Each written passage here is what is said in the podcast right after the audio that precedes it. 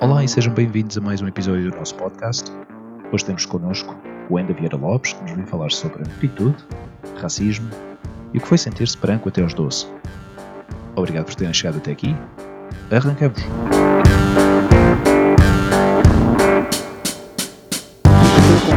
Que para mim a psicologia é uma coisa recente, também durante muito tempo me resisti e agora, por fim, comecei a aceitar. Eu queria te perguntar que- o que é negritude? Portanto, entre logo a pé juntos, não é? É logo assim. Mas, mas, Enda, não lhe vamos apresentar, não lhe vamos mostrar nenhum tipo de cartão porque temos que continuar, ok? Temos que ser Exatamente, duros sim, e temos sim. que ser fortes, ok? Dá- dá- Dá-lhe Exatamente. só um aviso. Olha, Exato. Uh, Hugo, uh, o jogo Não, acaba de fantástico. começar, por favor, vai com calma com o Enda. Não, Enda, por favor, fantástico, agarra na bola. Olha, negritude, hum, o, o- o que, se passa e, e a, a minha versão, a minha, a minha visão sobre este tema é que ao longo destes, destes últimos séculos, em que se deu as questões da, da colonização, dos descobrimentos, da, da escravatura, etc., todo esse processo, há uma, uma teoria, né? surge, surge uma teoria de que de facto ah, os, os povos africanos, os negros seriam inferiores.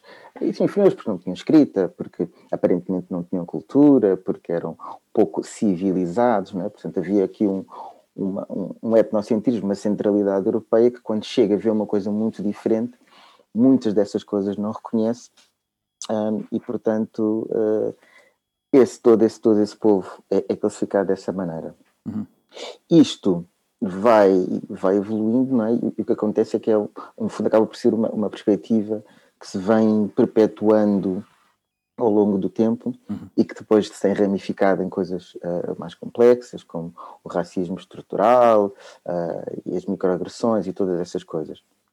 E então, negritude, no meu ver, é um bocadinho ah, aquilo que alguém passa, aquilo que alguém vive, aquilo que alguém sente, às vezes pelo puro facto de ter uma pele escura.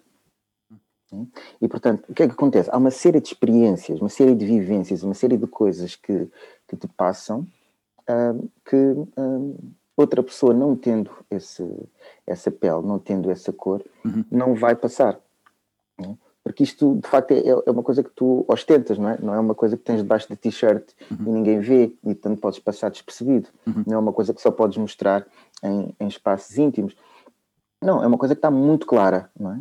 E, portanto, é óbvio, as pessoas olham para ti e fazem um processo que é super natural, é? Super natural, que é esta da generalização ok. aquilo que nós chamamos eh, te- as heurísticas. Portanto, é perfeitamente normal, é biológico o nosso cérebro fazer estas generalizações. é? Eh, Como costumo dizer, tu não tens cada vez que vês um objeto grande com quatro rodas a dirigir-se em, em grande velocidade a ti, não ficas a pensar, será que isto é um carro? Não, não é? Aquilo é automático, o teu cérebro é automático, tu afastas-te logo. é? Certo. E isto é um processo automático. O problema é que quando depois, muitas vezes, estas heurísticas agarram-se a conceitos que muitas vezes não são de experiências, mas são de coisas que foram ensinadas, eh, que foram aprendidas, fazem com que muitas pessoas tenham, ah, à partida, se calhar, algum receio ou algum estigma em relação, ah, por exemplo, aos negros. é? Ah, depois, claro, os, os mídia, tudo aquilo que passa, né? a falta de, de representatividade na, na nossa população, o facto de também estarem, os negros estarem mais adstritos, se calhar mais aqui em, em espaços como o desporto ou a música, Uhum. não é? Ah, isso é difícil ver, se calhar, cientistas, estadistas ah, com ah, negros. Queria determinado tipo de imagens, não é? A maneira como a África tem sido também Uhum. ah, representada também ao longo de, de décadas como um lugar de fome, de carência, Uhum. de guerra, ah, não é? Coitadinhos e tal, temos que os ajudar todos. Pronto. No fundo, para mim, negritude é toda, toda esta experiência. Claro que depois a negritude é muito vasta, porque é diferente o que é que se calhar um negro na Europa passa, por um negro que está no Brasil, por um negro que está em África, é? mas há aqui um- uma série de, de questões gerais que têm muito a ver com ah, isto já entrando um bocadinho na, na minha, na minha ótica ou na minha filosofia, que é nós negros nos sentirmos sempre um bocadinho abaixo, abaixo da escala. Uhum. Porque não temos, parece que não temos nada para oferecer senão música e diversão. Frente a essa negritude, há uma branquitude, e desde que de ótica é que se vê essa branquitude. E o que falavas antes do desporto é curioso, porque uh, eu gosto muito de basquetebol e de futebol americano, NBA e NFL. E é curioso porque é raro ver, por exemplo, no basquetebol da NBA, um treinador preto ou negro, uhum. a grande maioria de, dos jogadores são negros, e no futebol americano, principalmente no futebol americano, para mim é mais chocante ainda, porque a figura mais importante da equipa, que é o quarterback, costuma ser branco, os treinadores são brancos e os árbitros são brancos. Não sei se isto responde a algum tipo de, de tradição ou, ou, ou, discriminação, não sei, uh, uhum. mas basicamente, frente à negritude, há uma branquitude? Eu acho que há uma branquitude, sim. A questão é que não é pensada. Não é? Claro. Isso é uma coisa que, se calhar, hoje em dia já se, já se questiona e já há algum trabalho feito nisso, já há pessoas a pensar nisso. Agora, porquê é que a branquitude não é pensada? Porque é o carro, é o exemplo do carro que tu disseste, é, provavelmente. Porque, porque é a base, né? porque é a base de todo, uh, de tudo, né? Parece que tudo parte da, da branquitude, tudo parte dessa visão ocidental né? Uh, que, que existe sobre o mundo e, portanto, é uma coisa que não se questiona. Né? O, os outros que, que vão entrar um bocadinho dentro daqui, dentro da, da questão da branquitude e percebem, é para lá, mas eu não correspondo a estes padrões todos, não é? Uhum. É que se percebem como diferentes. Né? Agora, quem é branco, não é? Está numa sociedade branca, não nota a diferença, estamos cá todos, não é? Depois, se calhar, é como, como há bocado falávamos, se calhar depois quando sai daí e vai para outro país, por exemplo, Estados Unidos, não é? E a experiência que tu me falaste, Luís, eu tenho uma amiga que passou exatamente pela mesma coisa, é? Ela aqui, branquíssima, normalíssima branca. Chega, foi fazer um estágio nas Nações Unidas e perguntaram se ela era uh, marroquina, se era latina, okay. né? e quando diz latina é no sentido porto-ricanha, Sim, hispânica. assim, uhum. hispânica, exatamente, era hispânica, e portanto ela diz, olha, engraçado, eu só sou branca em, na, na, Europa, não é? nos Estados Unidos já não sou branco, já sou, já sou uma minoria étnica, né? e de facto ali uma pessoa confronta-se muito mais com, com essa questão, né? com essa questão da branquitude. Depois a negritude também se pode tornar uma cultura, e também o Wolfgang, Wolfgang Link, é tipo um dos meus, uh, um alemão loiro, uh, que me ensinou muita coisa sobre, sobre cultura. Uh, ele, ele dizia que a cultura né, é como uma lanterna, né, e esta lanterna ilumina o escuro. Mas tu vês o que, o que a lanterna ilumina, não, é? não te vês a ti próprio, o que tu vês é o que está à tua frente. E às, às vezes é preciso chegar uma outra lanterna que está também a iluminar o seu caminho e te ilumina a ti, e de repente é que tu te apercebes uhum. nessa, nessa altura. É? Mas, mas, lá está, mas tens que reconhecer a tua antena, tens que. Claro. claro. Tocaste aí várias, várias questões e, e, uma delas, obviamente, há uma, há uma parte de mim que, que cresceu com uh, cresceu com uma influência uh, americana, talvez não, não, não a influência mais positiva, mas foi a influência que eu tive de, de digamos, uma cultura muito cinemática de, das séries, de, da cultura desta pop culture de, americana e eu cresci com essa, com essa influência, não é? Idealizando esse, esse país e vendo o que é que está a acontecer agora, nestes últimos uh, tempos, uh, bom, é uma, coisa que acontece desde os inícios da história americana, obviamente, mas é uma uhum. coisa que, se, que agora todo o mundo está a ver pela internet, uh, as mortes que aconteceram ultimamente com com, com George Floyd, com Brianna. Uhum. Um, outro, outro homem também que faleceu, que foi assassinado pelos polícias no, no, no carro, no, dentro do carro. Epá, essas, essas coisas, desde a tua perspectiva, não, não, sei se acompanhaste isso de alguma maneira ou não, mas como é, como é que vês isso? Como é que analisas, tu sendo psicólogo, é, qual é a leitura que tu fazes desse, desses acontecimentos? Não é? O porquê desses acontecimentos, por que razão é que acontecem porque que, e porque que são tão mediáticos, obviamente, não é? Acho que é uma pergunta óbvia, parece uma pergunta óbvia, mas, uhum. mas se calhar muita gente não, não, não, não está. Olha, só acho que é super, super complexo, não é? Uhum. Em primeiro lugar, assim, visto sem, sem olhar até para a situação uh, racial, uhum. e, às vezes há coisas que, que é difícil perceber, não é? Em termos do terá a ver com o treino dos, dos polícias, uhum. uh, aquele tipo de género de pá, quando é para reagir, reage-se com, com aquela com a força uh, necessária para, limitar as coisas. Uh, eu acho que as coisas não acontecem só com, só com os negros. Atenção, não, eu não acho que haja um, um complô universal uh, em, relação, em relação aos negros. Mas eu acho que há, que há uma tradição de que, de facto, a vida dos negros e nos Estados Unidos não é, não é, tão, não é tão valiosa. Não é? Porque a maior parte dos negros, por exemplo, as estatísticas dizem que se calhar 60% dos jovens negros foram, são encarcerados ou já passaram pelo sistema prisional, há uma, uma série de coisas ligadas à, à, delinquência, etc., que obviamente depois tem muitas uh, questões sociais, não é? porque depois também vivem em guetos, depois também um, o, o, a, a, nível das escolas, isto eu soube há pouco tempo, há um sistema do género do o, o orçamento da escola uhum está dependente do valor da, da, da terra, não é? Do valor do, das, das, propriedades. E, portanto, se, uhum. se é uma zona de, de imagina, de, de realojamento social, a escola vai ter muito menos dinheiro e, portanto, isso ainda vai aumentar. É? Porque as pessoas, como têm menos, menos qualidade, vão ter menos, os professores com menos qualidade, menos recursos, uhum. e portanto isso vai continuar a repetir este ciclo de, uhum. ciclo de pobreza. É? E, e, e, portanto, desde há muito tempo, que, que os negros têm sido uh, maltratados, que os negros têm sido vistos como cidadãos de segunda, yeah. né? que os negros têm, vem, também vem de um passado de, de escravatura e, portanto, têm vindo a tentar palmilhar esse, esse caminho. E, portanto, é muito mais normal, até por causa desta questão de heurística, um polícia, principalmente se for branco, em que ele aí tem exemplos de brancos e de pretos enquanto pessoas e, e, e então consegue, consegue diferenciar. Aliás, tem exemplos de brancos é? bons e brancos maus na sua vida, não é? porque têm amigos, etc. E, portanto, epá, há brancos boas pessoas e brancos maus pessoas.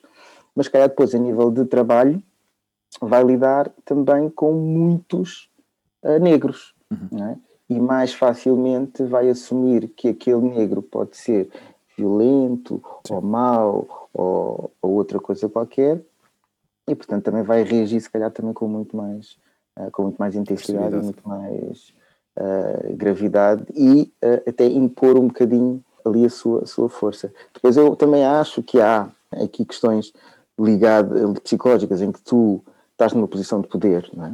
E, e ao estar numa posição de poder, tudo aquilo na tua vida que também não está a correr muito bem, ali naquele momento também, uh, também descontas. Também descontas nas coisas, não é? Uhum. Uh, e aqui falamos novamente da, da, importância da psicologia, para tu conseguires perceber o que é que é teu uhum. e o que é que não é teu. Até que ponto é que no caso de George Floyd aquele polícia que está em cima dele, é? em que o George Floyd se calhar ali, é? disse umas coisas e ele, pá, não está a acreditar e acha que ele está a fazer fita ou qualquer Sim. coisa do género, não é? fica para ali não é? e, e, tipo, pá, tu agora não estarmos em paz, agora vais ficar aí, agora vais mesmo, uhum. vais mesmo ficar aí, não é? E depois toda aquela passividade corporativista, não é? é uhum. Tipo, os colegas são tipo, pá, eu não vou desautorizar o meu colega, então acabam por estar em quase o cooperativismo, coisa. E quase o cooperativismo cidadão, porque não houve uma indignação por parte dos cidadãos que passavam por ali de, de fazer alguma coisa. Não, é, é, muito por aí. Agora, o que eu acho é que é tudo muito complexo, não é? Porque depois quando, quando abrimos estas questões, é, há sempre uns que defendem, ah, mas olha, os polícias andam, uh, e de facto, uh, condições muito difíceis, não é? Perdem um chapéu, têm que pagar o chapéu, não é? Há um problema no carro, tem que, tem que, tem que pagar. Uma série de coisas, ganham muito pouco, uhum. não é? todos os dias estão expostos a uma, a uma vida dura. Vou contar aqui uma, uma história, não é? Eu sou chato, de vez em quando tenho assim. Não, não, não, não, não, por favor, por favor. Um, eu tinha-me acabado de mudar para, para a minha casa e, entretanto, estou a passar numa rua e aparece um carro da polícia, barra-me barra o caminho. Não é? Eu já está habituado, não é? Sai de lá, uh, o polícia diz: Olha lá, abre a mala. Olha lá, abre aí a mala. Mas, uh, senhor, senhor agente, passa-se alguma coisa, eu fiz alguma coisa, abre lá a mala. Eu, olha, desculpe lá, mas eu não estou a perceber uh, qual é a situação, uh, não sei se está a acontecer alguma coisa. Não me estás a ouvir, abre a mala. E eu, olha, desculpe lá, mas eu já não estou a gostar do seu tom, senhor agente. E ele, não estás a gostar do meu tom, então agora não vais gostar do, do meu tom na esquadra e pega-me, algema, mete-me dentro do carro. Isto em frente à minha rua. Mete-me dentro do carro. E eu já a pensar, pronto, os meus vizinhos vão olhar, vão olhar tipo, olha, lá está o preto a fazer janeiro.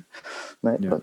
Vou, eu já te tinha dito. Maria, eu já te tinha dito. Que pois, o que é que eu disse? O que é que eu disse? Vou, vão lá para a esquadra, abrem a mala e tal, vêm, não encontro nada. Ah, então pronto, não está aqui nada, pode ir embora. Eu, não, agora não me vou embora, porque eu agora vou fazer participação de, de vocês. Uh, ah, fazer o quê? Vou fazer participação, sim senhora. Então, onde é que eu tenho? Ah, espera lá que uh, falta aqui alguém e já vem, já vem falar consigo. Iniciaram-me ali mais de três horas à espera. Na esperança que eu me desmotivasse e me fosse embora. Mas eu pá, já tinha perdido o dia, porque até ia dar formação, já tinha perdido o dia, pá, vamos lá ficar aqui. Quem me, quem me foi atender foi um polícia negro não é? Uhum. Uh, não sei se estiveram à espera de encontrar um polícia negro para falar comigo, uhum. para falar um polícia, um polícia negro. Uh, e vem dizer: olha, eu peço imensa desculpa pelo que aconteceu. Uh, os colegas estavam à procura de uma de, de um de um suspeito, não é? E viram e correspondia à descrição do suspeito que é engraçado, porque deve haver muitos suspeitos parecidos com eu, porque eu correspondo muitas vezes à descrição de suspeito. Sim. E então uh, foi esta situação, etc. E eu tipo, não, isso até compreendo, agora não compreendo a maneira como, como Sim, foram. atitude, não é? Como foram falar comigo. É. Olha, a verdade é que a semana passada, um, numa discoteca, uh, numa, numa operação de rotina, uhum. uh, há, há um numa discoteca africana, há um, um, tipo que deixa cair qualquer coisa, a carteira, uhum. o polícia baixa-se para apanhar a carteira e é baleado nas costas. Isto já foi há muitos anos. E, portanto, está, está tudo muito em polvorosa, não é? Claro. As pessoas estão todas. É? E lá está. Os dois, os dois lados, é? e quando nós tentamos polarizar as situações é sempre muito, muito difícil. É? Porque eu muitas vezes acho que o problema, problema é de facto estrutural. Não é? Quando tu pões homens nas ruas que não têm preparação, se calhar não têm devido apoio psicológico, não têm estabilidade emocional, não têm estabilidade financeira, etc. É? Depois todas estas pessoas vão passar para a maneira como tu trabalhas se tu não tiveres uma forma, uhum. lá está. É? Porque é, são pessoas que têm armas é? e isto não pode ser esquecido. São pessoas que têm armas claro. É? e, e, ao mesmo tempo também representam uh, uma determinada entidade e um, e um Estado, não é? portanto são, são agentes governamentais. Uh, e portanto eu consigo perceber estes dois lados, mas obviamente que enquanto cidadão não, é? não posso compactuar com, com uma situação destas. Obviamente depois não, uh, não, não, deu, não deu em nada, né? pediram muitas desculpas, etc. Não, não deu muita coisa em nada. eu exigi que me fossem levar a casa uhum. e deixar-me à porta de casa, disseram com certeza. Não foram os mesmos agentes, não foram os mesmos agentes, yeah. é? para mim teria sido uh, decente, uhum. foram outros agentes que também, durante o caminho todo, disseram, ah, realmente os colegas exageraram, etc, etc. Uhum. Mas pronto, há estas, uh, estas situações, no fundo, para, para, vos dizer que eu também compreendo a situação dos polícias que estão em risco uhum. e que uhum. muitas vezes agem por reflexo, por medo e por autodefesa uhum. também. Não é? eu, eu, quando vejo aquele filme isto não, obviamente, nunca de maneira nenhuma justificando.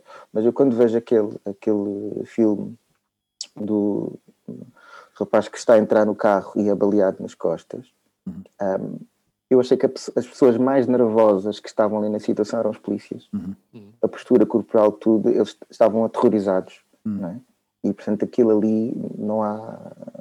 Pronto, também Sim, dispararam. Sabes, sabes que há, muita, há muitas. Um, algumas opiniões que eu, eu depois ouvi uh, de pessoas uh, nos Estados Unidos, pessoas famosas, uh, bom, conhecidas no mundo de, das redes sociais, falavam sobre isto e davam a sua opinião e muitas vezes. E pessoas com background militar hum, falavam muito que os, os, os, polícias não têm treino físico, não têm treino para mobilizar as pessoas. O facto de recorrerem às armas rapidamente é porque não sabem fazer outra coisa, é por instinto, é, é, o, que lhes, é o que eles acham que lhes vai salvar a vida numa situação de risco. À parte que não sabem desescalar uma, uma, uma situação tensa, eles não sabem reduzir à base de um, de um diálogo, de uma negociação, uma situação uh, tensa ou uma situação de, que possa provocar um perigo. Eles escalam de forma, uh, simplesmente pela atitude, pela linguagem corporal, forma como falam uhum. com as pessoas, de uma forma muito agressiva, de intimidação, eh, porque acham que é essa a forma que têm que atuar, não é? Porque é o, é o treino que eles têm, de uma forma de coação, não é? De, de ok, põe-te no chão, põe-te de joelhos, põe as mãos em cima, não, não, não poder, não é? Exato. De poder. Exatamente. Uma sincronia de poder, uma sincronia Certo. de poder.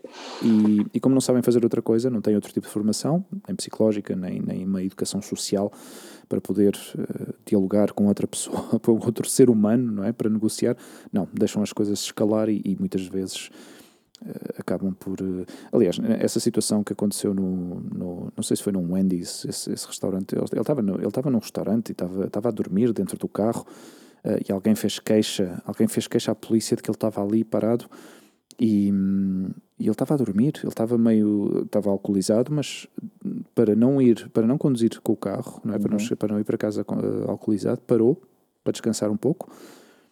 Ele, ele colaborou até o fim, ele fez todos as, eh, os testes que lhe fizeram de esses testes que fazem de equilíbrio e de agora toca o nariz, agora levanta a perna, agora não sei o quê, agora anda para a frente, anda para trás. Ele fez tudo até ao preciso momento em que os agentes pegaram nos braços dele e, inte- e tentaram pôr eh, as algemas. Aí foi quando o gajo fez pau. Alguma coisa no cérebro eh, fez reagir, o tipo desatou a correr. Aliás, houve, houve uma luta entre, entre os polícias. Acho que o, o tipo tentou agarrar o taser para. Uhum. para pronto, Sim, assim, essa é outra situação, exato. Exato. E quando já não foi possível, desatou a correr e os polícias sacaram das O armas. e que antes o Enda falava, quando descrevia a situação que viveu, ou seja, a empatia que tu mostraste como cidadão, não foi a empatia que tu recebeste por parte dos agentes da, da ordem, não é? Eu queria recuar agora um bocadinho e, e ao dia em que eu conheci o Enda, que foi no dia 30 de outubro, na conferência em que eh, a figura central era o Enda, intitulada Retratos a Cores, Racismo, Psicoterapia e Multiculturalismo. Eh, E eu gostava de recuar um pouco, se não te importa, à tua, à tua infância, Uhum. e tu descreveste uma situação quando a senhora com quem tu estavas foi visitar uma escola eh, primária Uhum. para que eventualmente tu fosses estudar a essa escola, não é? E eu anotei aqui uma coisa que disse que o ENDA foi protegido porque nunca foi exposto, não é? Já que começámos com, com a pergunta do Hugo sobre a negritude, eu gostava de falar eh, ou de saber como era, como era a negritude do ENDA pequenino, na infância, porque tu falas de coisas absolutamente extraordinárias que a mim, em que tu foste buscar a tua africanidade. Como é que foi essa, essa situação?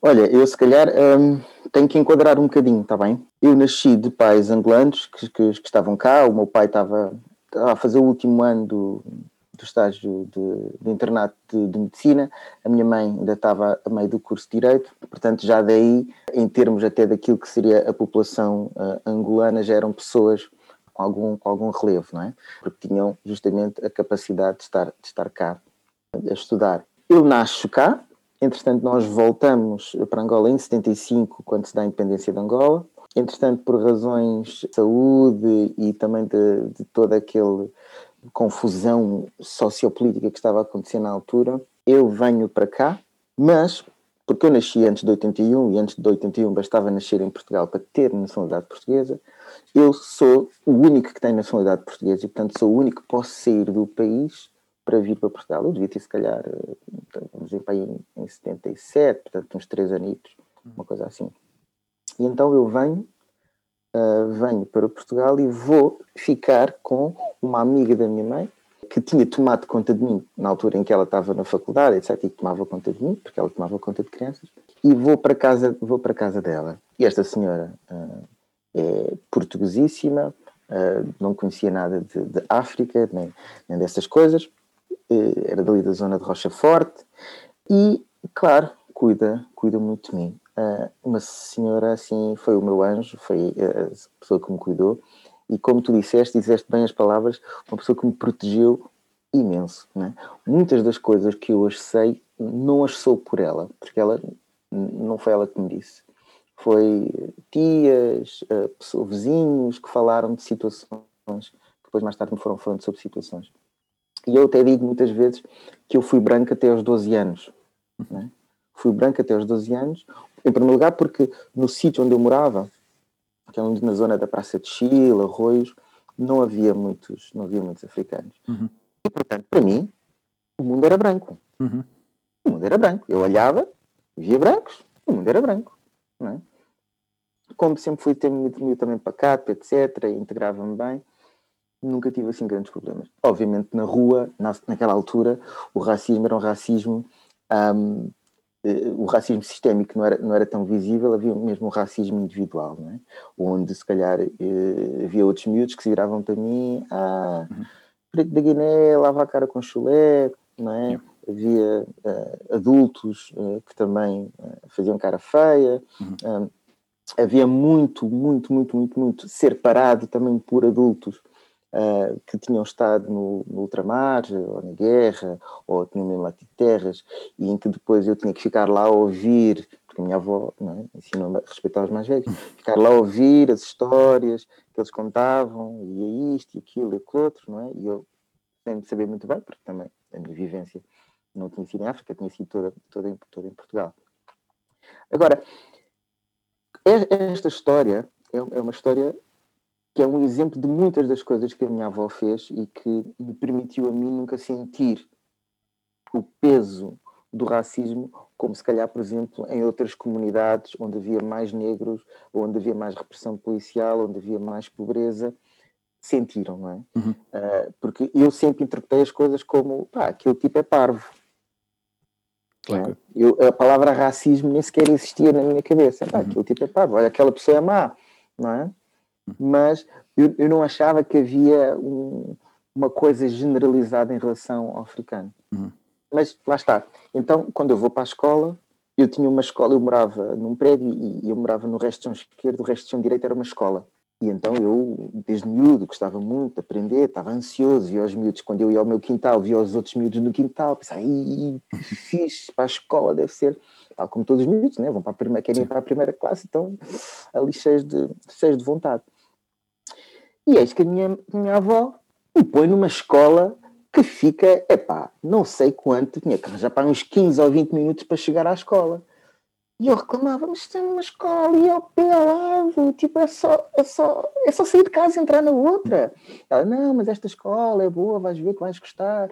E eu, pá, que chatice e tal, não sei o quê, não, não. Só mais tarde, então é que eu sei a história de que, de facto, quando é a altura de me ir inscrever, a minha avó vai ter, leva-me, e eu lembro, é engraçado porque eu lembro-me desse dia, uhum. leva-me, é? e é pela primeira vez que eu entro naquela sala de aula, não é? E o miúdo fica ali a ver as coisas, as carteiras, etc. E a minha avó está a falar com a senhora. Isso é o, o que eu me lembro. Não é? Depois, a história que me contaram é que ela de facto chega, diz não, é? quer, que quer uh, inscrever o neto na escola, não é? Uh, e, ela, e a professora, ah, sim, claro, com certeza. Tá, não, não, não, não. E ela então aponta para mim. E a professora diz: ah, Mas ele é preto. não é? Ah, e, e, fica, e faz uma cara de género do ai, não é? Sim. E a minha avó diz: é? E a minha avó diz-lhe: Olha, não se preocupa, não vai ter problemas, porque ele também não vem para aqui. É? A tal proteção, a tal proteção que eu, que eu entendi, não é? que essa proteção foi que fez disse, ser branca até aos 12 anos, não é? Exatamente, e nunca, nunca me disse, simplesmente inscreveu-me noutra escola, disse que a escola era melhor, que tinha gostado mais daquela escola, etc. E eu, miúdo, não é? chateadíssimo com ela, porque tinha claro. ali, não é? Uh, e eu às vezes gostava de, de, de brincar ou de, uh, com os outros, etc. E a minha avó dizia sempre: tem cuidado, não, não chateias, etc. Sempre muito numa ótica muito de proteção, para eu não ir para o outro lado, para não haver riscos de correr tipo, tipo de situações. É? E, portanto, eu não tenho uma, uma narrativa de, de discriminação sistemática uh, na minha vida. Claro que depois uma pessoa começa a olhar para trás e eu, eu também entrava na, na sala, ou começava um ano, uhum. e normalmente era sempre posto, se calhar, um bocadinho lá mais para trás, ou não brigavam muito mas eu era sempre um miúdo que, que, queria saber mais, né? e então uhum. falava e metia o dedo no ar e etc. E, e, no final do ano uh, recebia sempre o prémio de melhor aluno da turma e os professores ficavam sempre muito espantados. Ah, mas é, ele é muito bom aluno, etc. É? Porque era, era, extraordinário, não era? Tipo, eles não estavam à espera que, que o negro fosse, fosse assim um, um bom aluno. Mas lá está, eu, eu ficava contente, eu ficava tipo, ah, eles não sabiam que eu era bom aluno e agora descobriram que eu era bom aluno. É? Nunca imaginava que tivesse a ver logo na altura com alguns preconceitos uhum. que surgem, é? de, ok, por ser africano, afrodescendente, terá menos, terá menos condições de, eh, de brilhar em, ter, em termos uhum. escolares. Não é? É claro que eu acho que também há aqui muitas coisas sociais, não é? porque eu, apesar de não ser uma pessoa que tenha eh, vivido no luxo, uhum. eu gosto de dizer que eu sou filho do privilégio. Uhum. né? Porque uma coisa é quando uh, pá, os teus pais emigraram para cá e estão a passar por muitas dificuldades Uhum. e, e tu estás na escola, mas pá, em casa as coisas são difíceis, etc.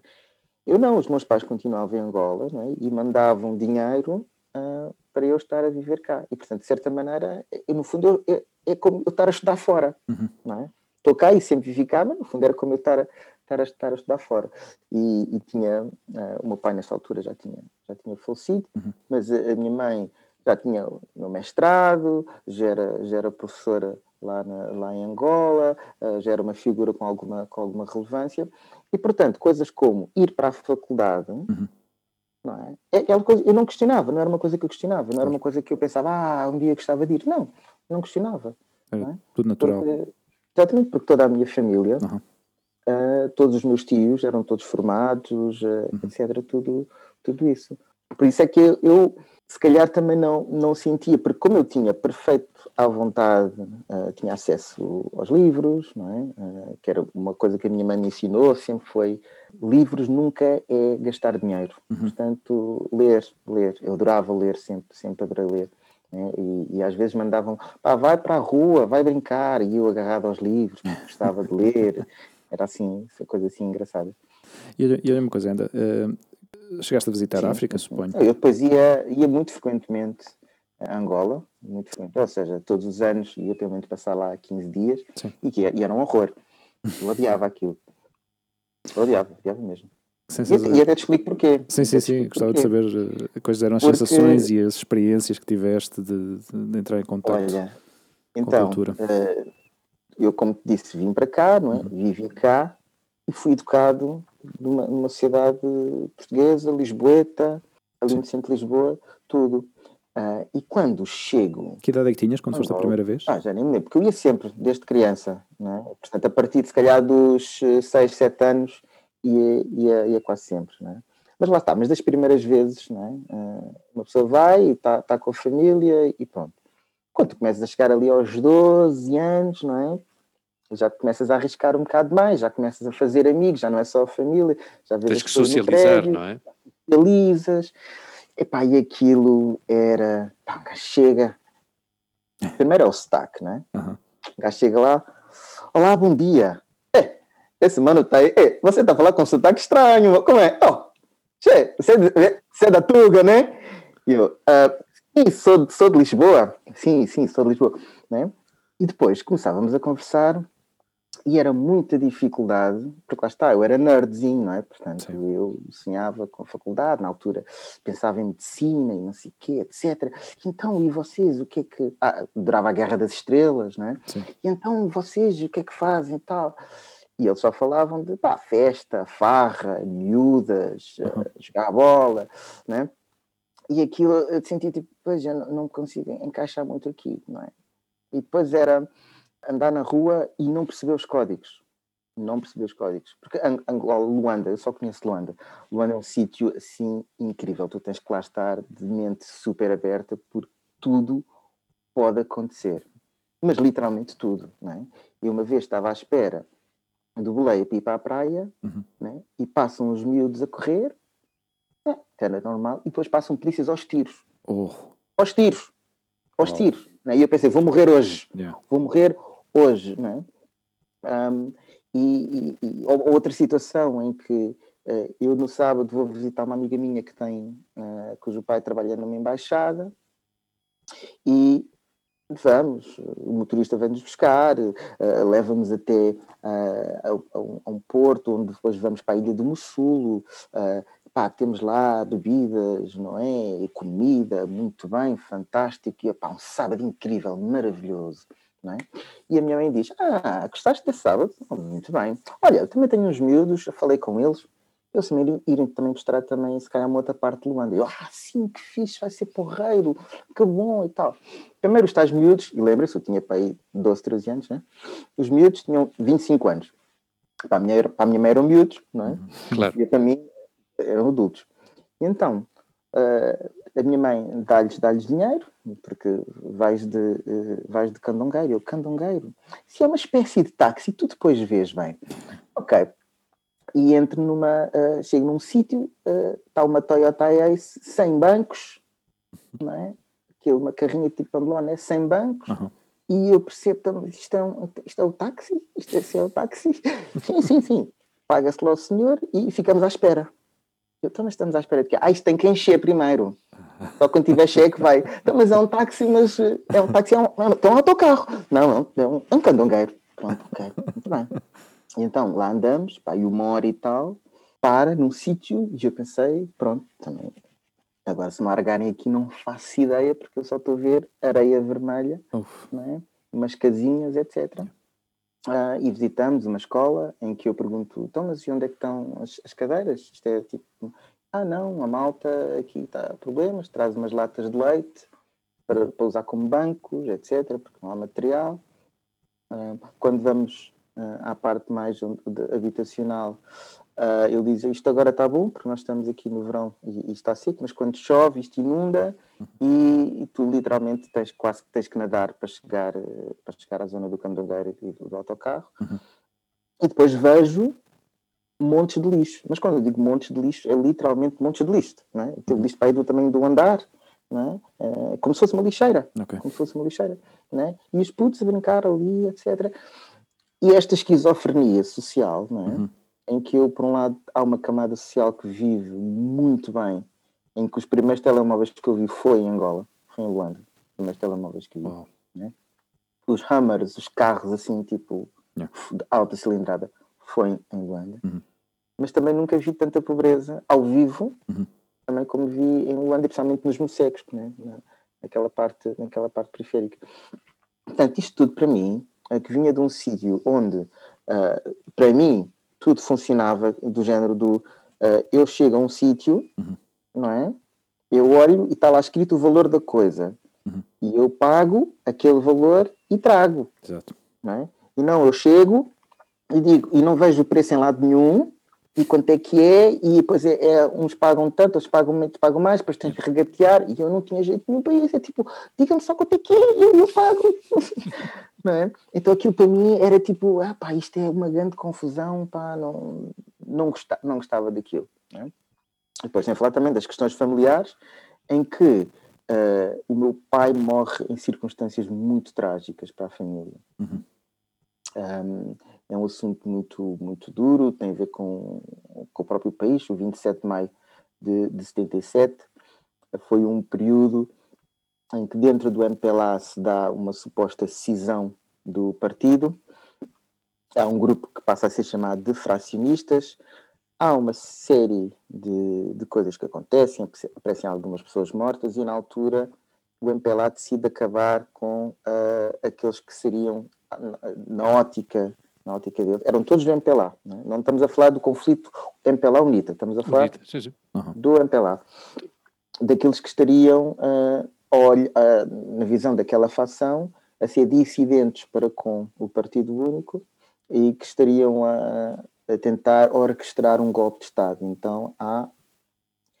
E nessa leva vão cerca de 80 mil pessoas que desaparecem um, dentre coisas como crimes de sangue, não é? Tipo, gente, tu és irmão de um, fra, de um fracionista, portanto tu também vais, é? independentemente.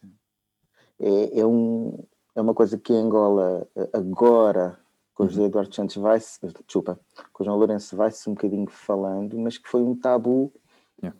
em, em, Angola, eh, em que Angola passou de um momento uh, na, na, sua gênese de, de, grande liberalismo político, é? havia uh, quase todos os bairros tinham um, comissões Amilcar Cabral, uh, discutia-se o que é que era o comunismo, o que é que era o socialismo, etc. Uhum. E a partir do 27 de maio de 67 há um, um, um silenciar, uhum. né? que é uma altura muito, muito difícil. Um, bem, mas o, o meu pai, que era diretor provincial de saúde, portanto era responsável por toda, por toda uma província, foi uma das pessoas que, que perdeu a vida, que foi, que foi executado. Um, eu, eu nem sequer tenho memórias dele, né? mas o que acontece é que foi extremamente traumático para, para a minha família. E portanto, quando eu chegava a Luanda, né, era também bombardeado uh, com é, parecido com o teu pai, ah, também queres medicina, não é? Como o teu pai, etc. E aquilo também era uma, uma pressão imensa, eu sentia-me super desconfortável porque era um miúdo e estava a levar com toda uma história que eu não conhecia, que eu não sabia, porque o, o tabu era de tal forma que há um silêncio e, portanto, toda a gente sabe, uhum. é? e tu sabes que há um peso associado a isso, um, mas tu não consegues trabalhá-lo porque não te dão. Não, é? não, não, se fala sobre o assunto. Olha, o teu pai desapareceu assim desta maneira, estamos todos muito tristes. Não, tu não sabes muito bem o que é que aconteceu ao teu pai, não é? Uh, sabes que ele não existe na tua vida, não é? Uh, na minha altura, primeiro era, era um anjinho que estava no céu que tomava conta de mim. Yeah. É? Uh, as únicas imagens que eu tinha na cabeça, na minha cabeça dele, eram de fotografias que eu tinha visto dele, não uhum. tinha experiências absolutamente nenhumas. E portanto, tudo isto eu sentia, cada vez que ia a Angola, sentia que ninguém me via.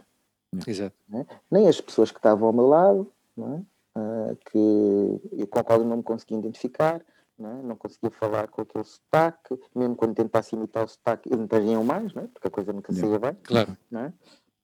Um, e, e depois também familiarmente cada vez mais havia este peso. Uhum. E então, de facto, quando chego aos 18 anos, eu começo a arranjar uma série de desculpas para dizer: pá, olha, já, pá, agora estou na faculdade, pá, tenho exames, pá, não uhum. vai dar para ir agora, etc. etc, etc. E fui conseguir adiar isto durante 25 anos.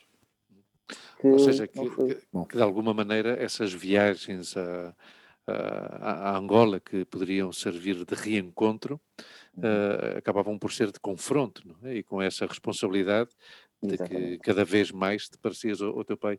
A, a, tua mãe fez uma coisa extraordinária, porque a tua mãe, depois desse sábado fantástico na, na ilha de Mussulo, um, deu-te dinheiro, meteu-te num candongueiro para que fosses descobrir a verdade uh, de, de, Angola, não é? Exatamente. falaste um pouco dessa verdade, dessa, dessa Angola real, no fim de contas, que também há outra realidade de Angola e a realidade da África são uhum. esses, uh, esses extremos, não é? Não é? esses desequilíbrios e esses uhum. extremos. Um, eu aproveito, talvez, se calhar já de alguma forma já, já respondeste a essa pergunta, mas um, psicologia. Porquê psicologia?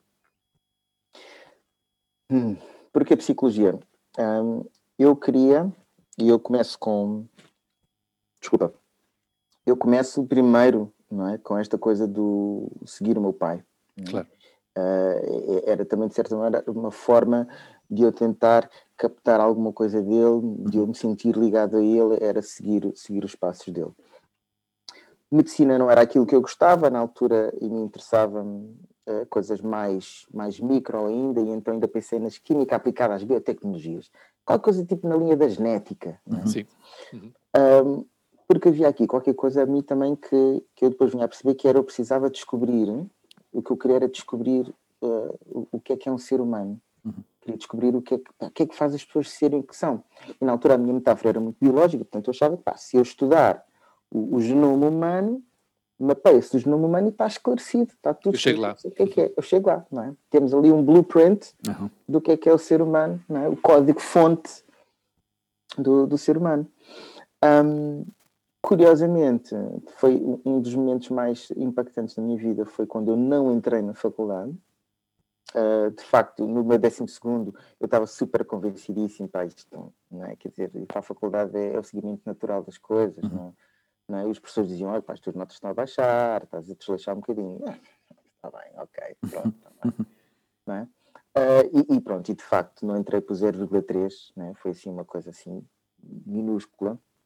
E, e que ainda frustrou mais, não é? Que ainda tivesse ido por muito, mas não, entrei assim por uma coisa minúscula, entrei numa uma depressão imensa uh, a pensar, tipo, pá, ouve, já não sei o que é, é de fazer à minha vida, e isto de repente é a primeira vez que me confronto com o falhanço académico, uhum. e, e, e, pá, e, e abanou tudo, abanou tudo. Uh, felizmente tive a sorte de ir para uma outra escola, uh, como apenas para assistir a aulas, não é? para fazer melhorias de notas, essas coisas todas, e por acaso aí criei uma série de amigos uh, que até hoje uh, são grandes, grandes, grandes amigos. E há uma altura em que eu leio um artigo sobre a década do cérebro. Aí eu começo a ler aquilo, pá, isto ainda é mais fascinante do que o genoma humano. É? E pensei, é pá, maravilha. Agora vem a parte anedótica. Então já sei, vou para a medicina outra vez, não é? E depois vou para neuroanatomia, uma coisa assim qualquer assim deste género, vai ser fantástico. E portanto, é só, só faltam 5 anos, depois mais não sei quantos anos de clínica geral, depois mais da especialidade. É pá, há de haver outra maneira mais simples de fazer isto. Deixa lá ver. Olha, psicologia, não é? Então vou, olho para o currículo de psicologia, é pá, mas isto é um bocado fraco, então, tem tão, tão, tão poucas cadeiras de neuroanatomia, pá, só tem, tem para aqui três ou quatro cadeiras de neuroanatomia, ah, mas pronto, vamos dar uma hipótese a isto, a gente pode ver como é que corre. E então, uh, foi lá, grandíssima surpresa, né? uh, porque de facto aquilo de repente começa a ecoar, a ecoar em mim, né? e há uma coisa que, que o Jung fala uh, acerca da sincronicidade. Né? A sincronicidade são quando dois eventos acontecem uh, simultaneamente e têm um impacto transformativo em ti. Ou seja, não é só uma coincidência, de repente é aquela coincidência e há tipo certos, certos despertares. Né? Uhum. Uh, para mim, aquele artigo uh, foi de facto uma sincronicidade, porque eu estava já com dúvidas sobre o que é que iria fazer e descobri uhum. aquilo e aquilo um, muda completamente o que, é que, o que é que eu quero fazer. E depois, em psicologia, o próprio curso foi acompanhando uh, muitas coisas da minha vida, uhum. do género. Um, eu já tinha entrado em capoeira, nessa altura, era a minha arte marcial, estava a fazer capoeira, e as coisas começam a correr mal dentro do grupo, conflitos dentro do grupo, e nesse, nessa altura, nesse ano, eu estava, estava a dar a cadeira de psicossociologia, eh, de, organizações, e de repente está lá tudo escrito. Sabes? Está lá tudo escrito. É? Eh, as questões da organização, da liderança, da comunicação entre, entre o grupo. E eu uhum. começo a aplicar algumas daquelas coisas no grupo e as coisas começam a mainar. Eu digo: é pá, isto afinal funciona. Uau. Isto afinal funciona. é? um, depois há, há, também uma, uma, altura muito, muito, muito uh, também importante para mim, já tem a ver com a, com a parte terapêutica, em que eu, eu faço terapia uh, com o terapeuta e esse lado também foi sim fantástico, né? porque eu ia ali um bocado assim, ah, sou estudante de psicologia, este tipo vai para aqui dizer umas coisas, não é? isto não vai funcionar nada. Eu tinha aqui alguns conflitos com a minha mãe, ah, isto que ele vai dizer, pá, isto não, não vai funcionar. Uhum. Porque eu vou desmontar, eu já sei o que é que ele quer, né?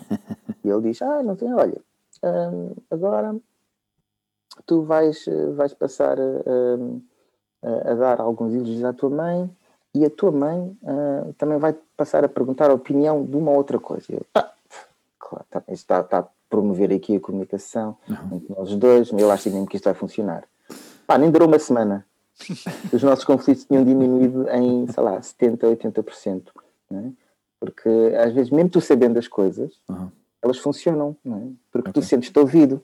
Né? É, uhum. Os conflitos que eu e a minha mãe tínhamos eh, tinham muito a ver com justamente eh, o meu lado europeu, em que eu tenho uma concepção de família muito diferente da concepção de família que ela tem. Né? Uhum. Uh, em África, a, a, a, imagem do mais velho, uhum. é?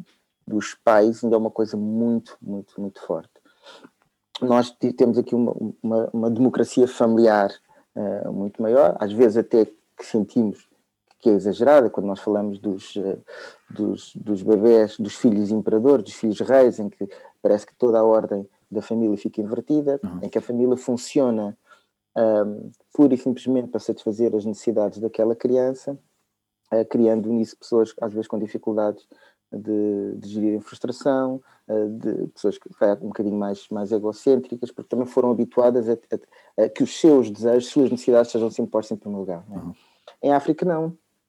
Em África, uh, uh, mais velho fala e tu ouves. Uhum.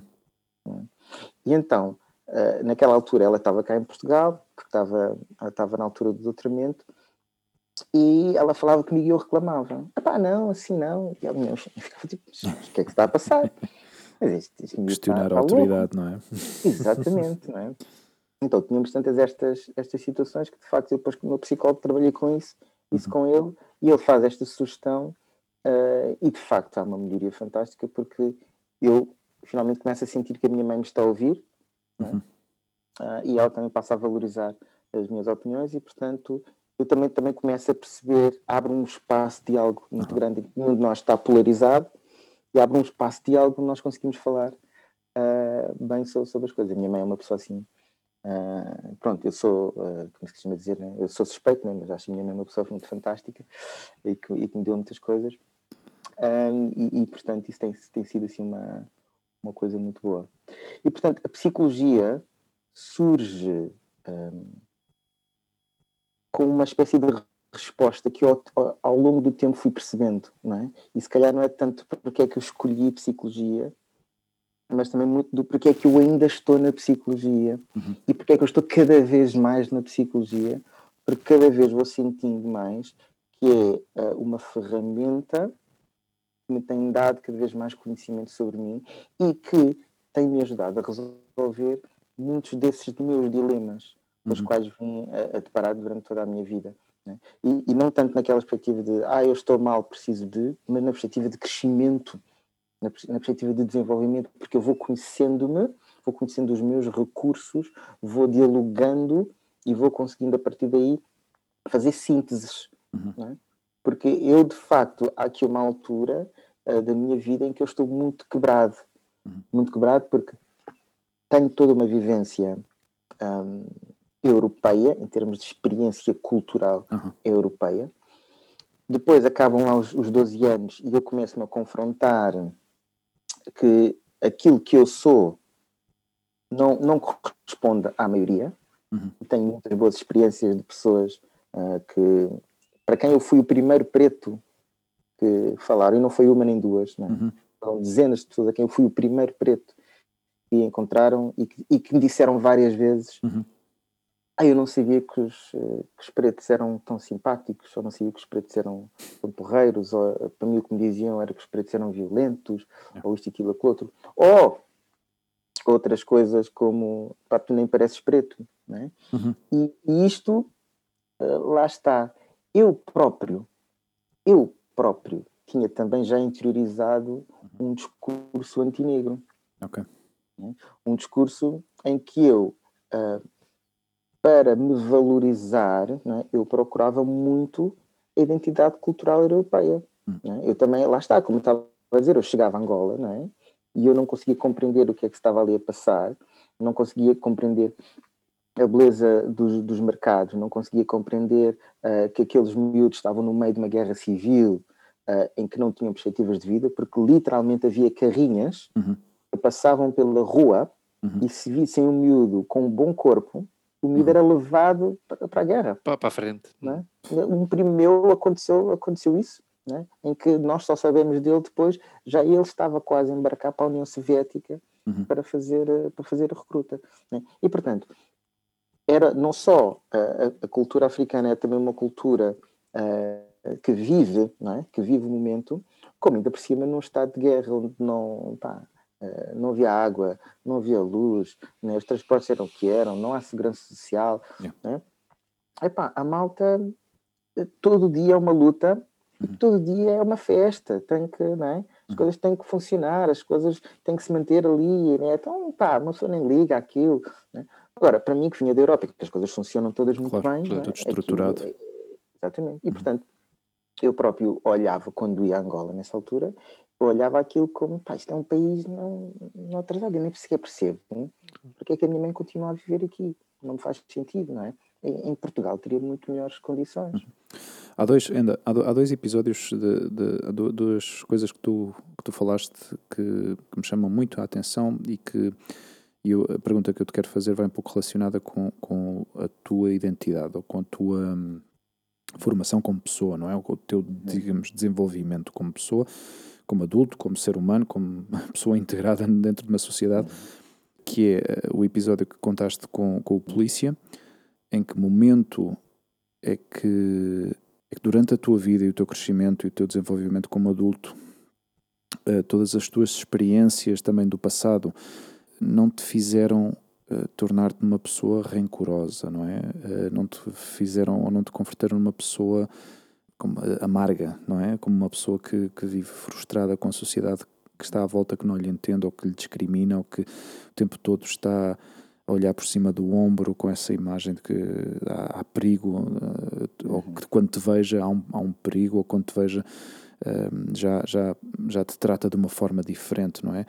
Uh, tu na tua, digamos, na tua trajetória dentro da psicologia, trabalhaste isso de alguma maneira? Eu tive muita sorte, porque esse hum. momento tem um nome. Uhum. Esse momento chama-se Maria Isabel David Lima, que é o nome da minha avó, que okay. infelizmente já, já nos deixou, mas continua muito comigo. Uhum. Da minha avó, não tem, não tem ligação de sangue comigo, não? Foi, a senhora, foi a senhora que me criou. Uhum. Porque ela era de uma doçura, uhum. uh, ela era de uma, de uma gentileza, ainda por cima era aquelas avós antigas, portanto, eu sempre chegava a casa, ela estava lá em casa, era muito presente, né? Uhum. E o facto de eu ter sido criado por ela, um, uhum. de certa maneira, reforçou-me e protegeu-me muito de, de, integrar uma narrativa de permanente uh, ameaça e ataque. Né? Porque eu tinha um sítio que era lá em casa, yeah. onde nada disso acontecia. Né? E os. Eu, por exemplo, não. Epá, tinha, uh, obviamente, havia aqui pequenas coisas, não é? Uh, tive um, eu tinha 14 anos e há um polícia que me diz: Ah, estás a andar de skate, és um bandido. E eu, eu não sou bandido, só por estar a andar de skate. Ele diz, não, porque és preto, porque eu nunca vi um preto que não fosse bandido. Né? Mas aquilo na altura, tipo, pareceu-me só idiota ele estar a dizer uma coisa Sim. dessas, não é? Sim, Agora, essas coisas podem ter um impacto brutal numa pessoa, não é? Tem, e tem, porque claro. a questão é, a questão é, é que eu tinha a sorte de essas coisas serem pontuais. E ao serem pontuais na minha vida, okay. né, eu posso uh, colocá-las no saco das, das, das exceções. Uhum. Tipo, epá, estas coisas acontecem, epá, mas são exceções. Né? Agora, quando tu vives, uh, e, e, por exemplo, aí no meu trabalho eu já vi uma outra realidade. Né? Uhum. É que eu, de repente, quando vou trabalhar, também é uma história gira, porque é que eu escolho trabalhar com, com a intervenção comunitária, um, mas eu, quando vou trabalhar em intervenção comunitária, eu próprio fico chocado uhum. Uhum. com a violência uhum. constante que existe. Não há descanso.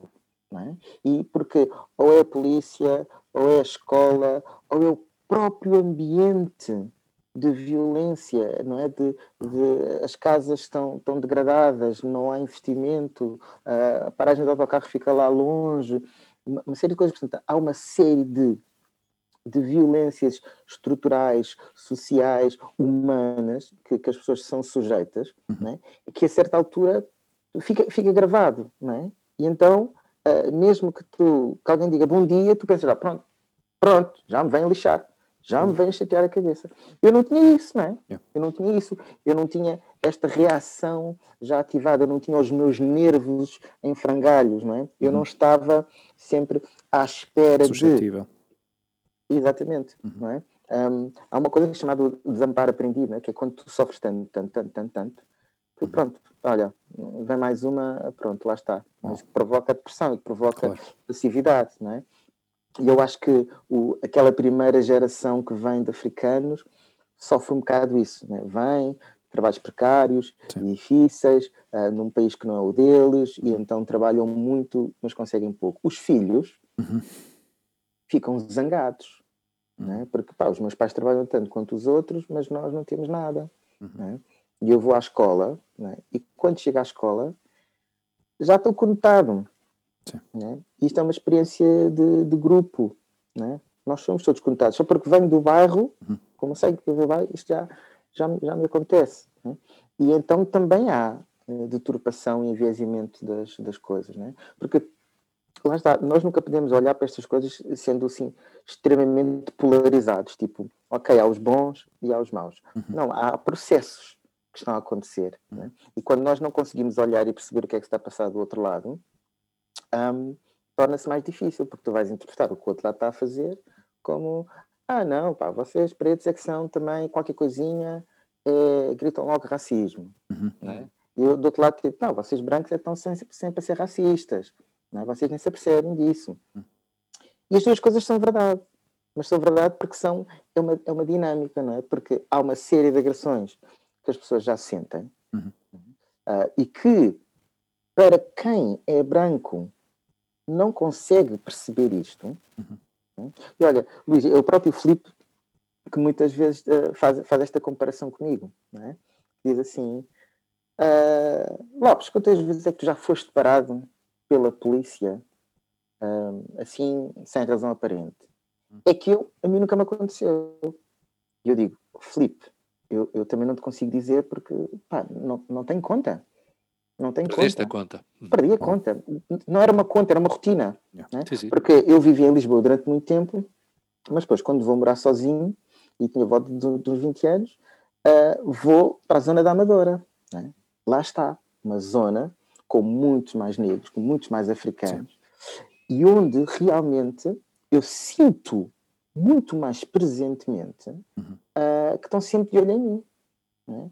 Eu vinha, eu saía da capoeira, pá, e a capoeira começava às, às 9 da noite, Não. acabava lá para as 10 e meia, 11 horas, apanhava o comboio, e então está um preto com um saco grande né, a subir a rua. E eu já sabia, se encontrar um carro da polícia, Ponto parar. ele vai parar. E era dito abre- e feito, o carro abre o parava, saco. lá está, lá está. E, e eu tentei várias coisas, né? várias coisas, né? Uma era fazer compliant, né? Ok, se vocês quiserem, façam o que vocês quiserem. Yeah. Né? Pensei, pronto, da próxima vez já não há de acontecer isso, Sim. mas continuava a acontecer. Hum. Tentei vezes em que eh, fosse, fosse mais, mais assertivo, né? como aquela vez em que vos falei. Também Abandonar a submissão, abandonar a submissão, não Porque a certa altura uma pessoa começa a ficar zangado. Lá, lá é? está. Exato. Quando acontece a primeira vez, epá, pronto, ok. Não, Se calhar andou a alguém. Acontece segunda, acontece terceira, acontece quarta, acontece quinta.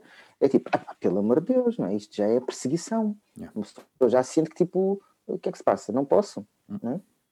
E há imensos exemplos, imensos exemplos. Estou a formação, estou a tirar as coisas do carro da formação, não é?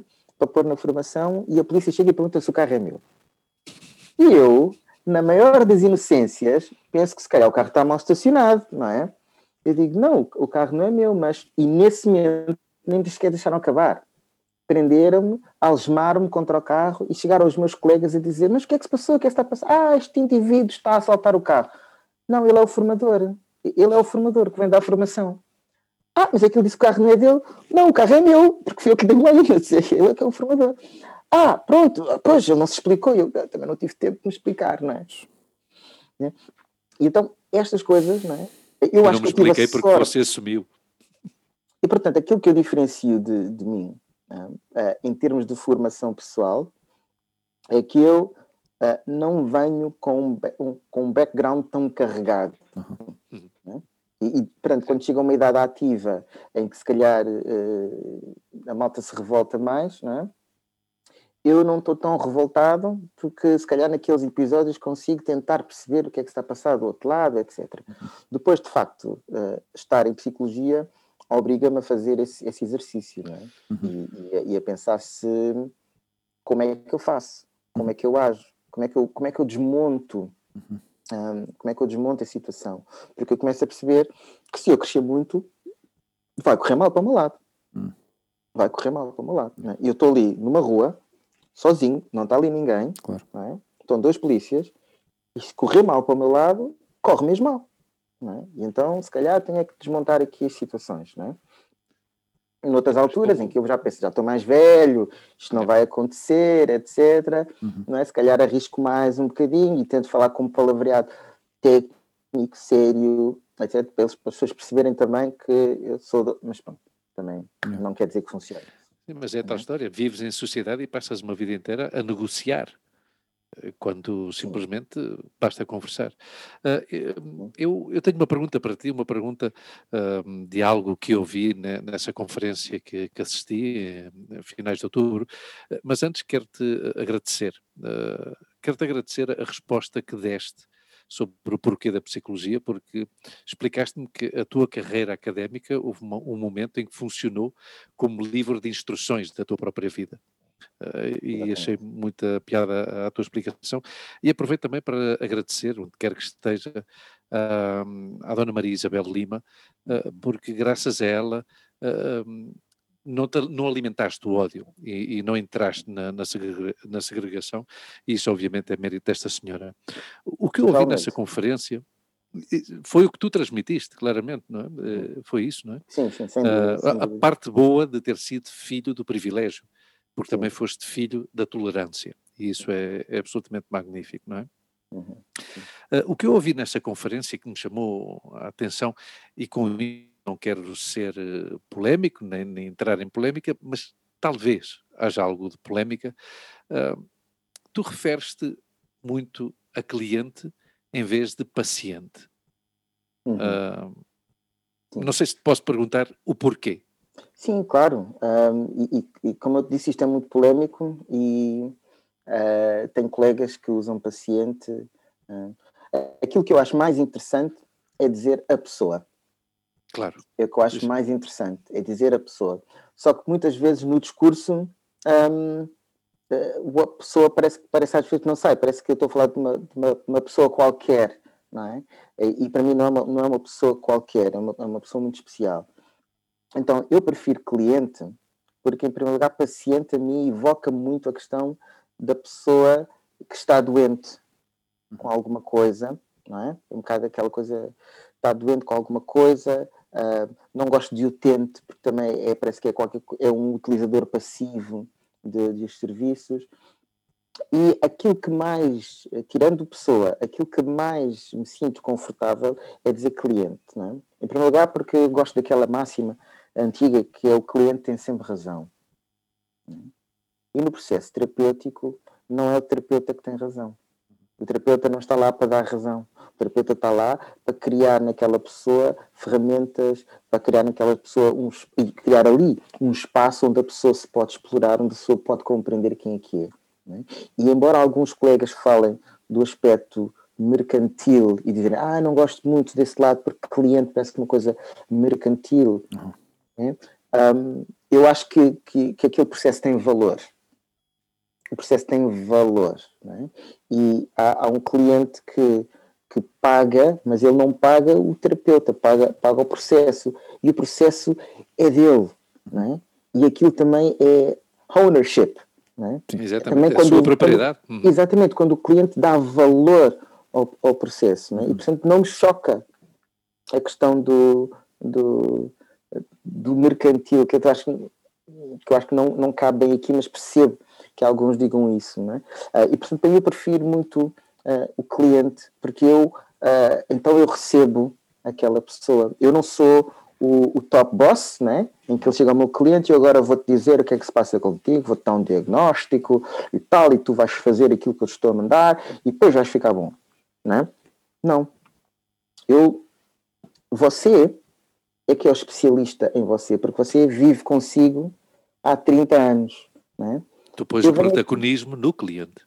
Exatamente, é a pessoa principal. Né?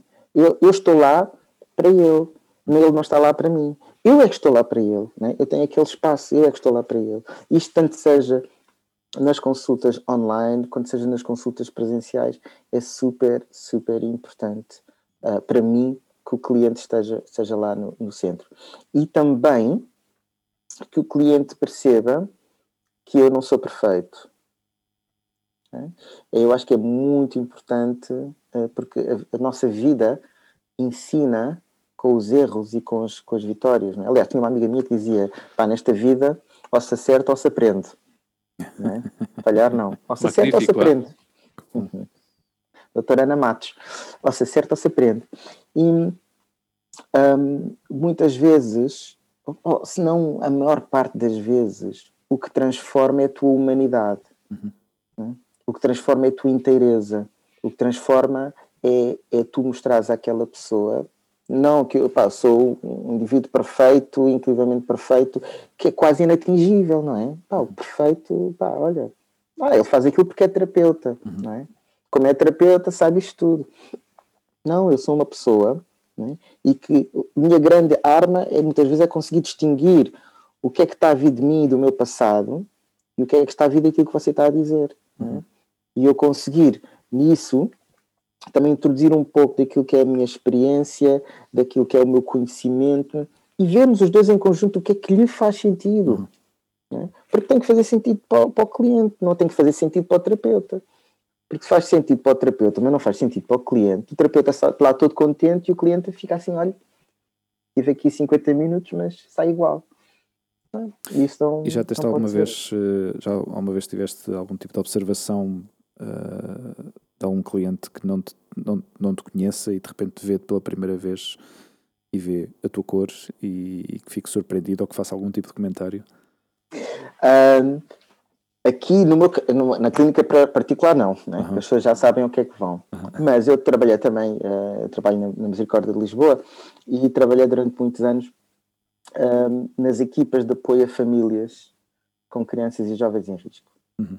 E aí era comum. Aí a pessoa, olha, vai ter, vai ter com o psicólogo, né?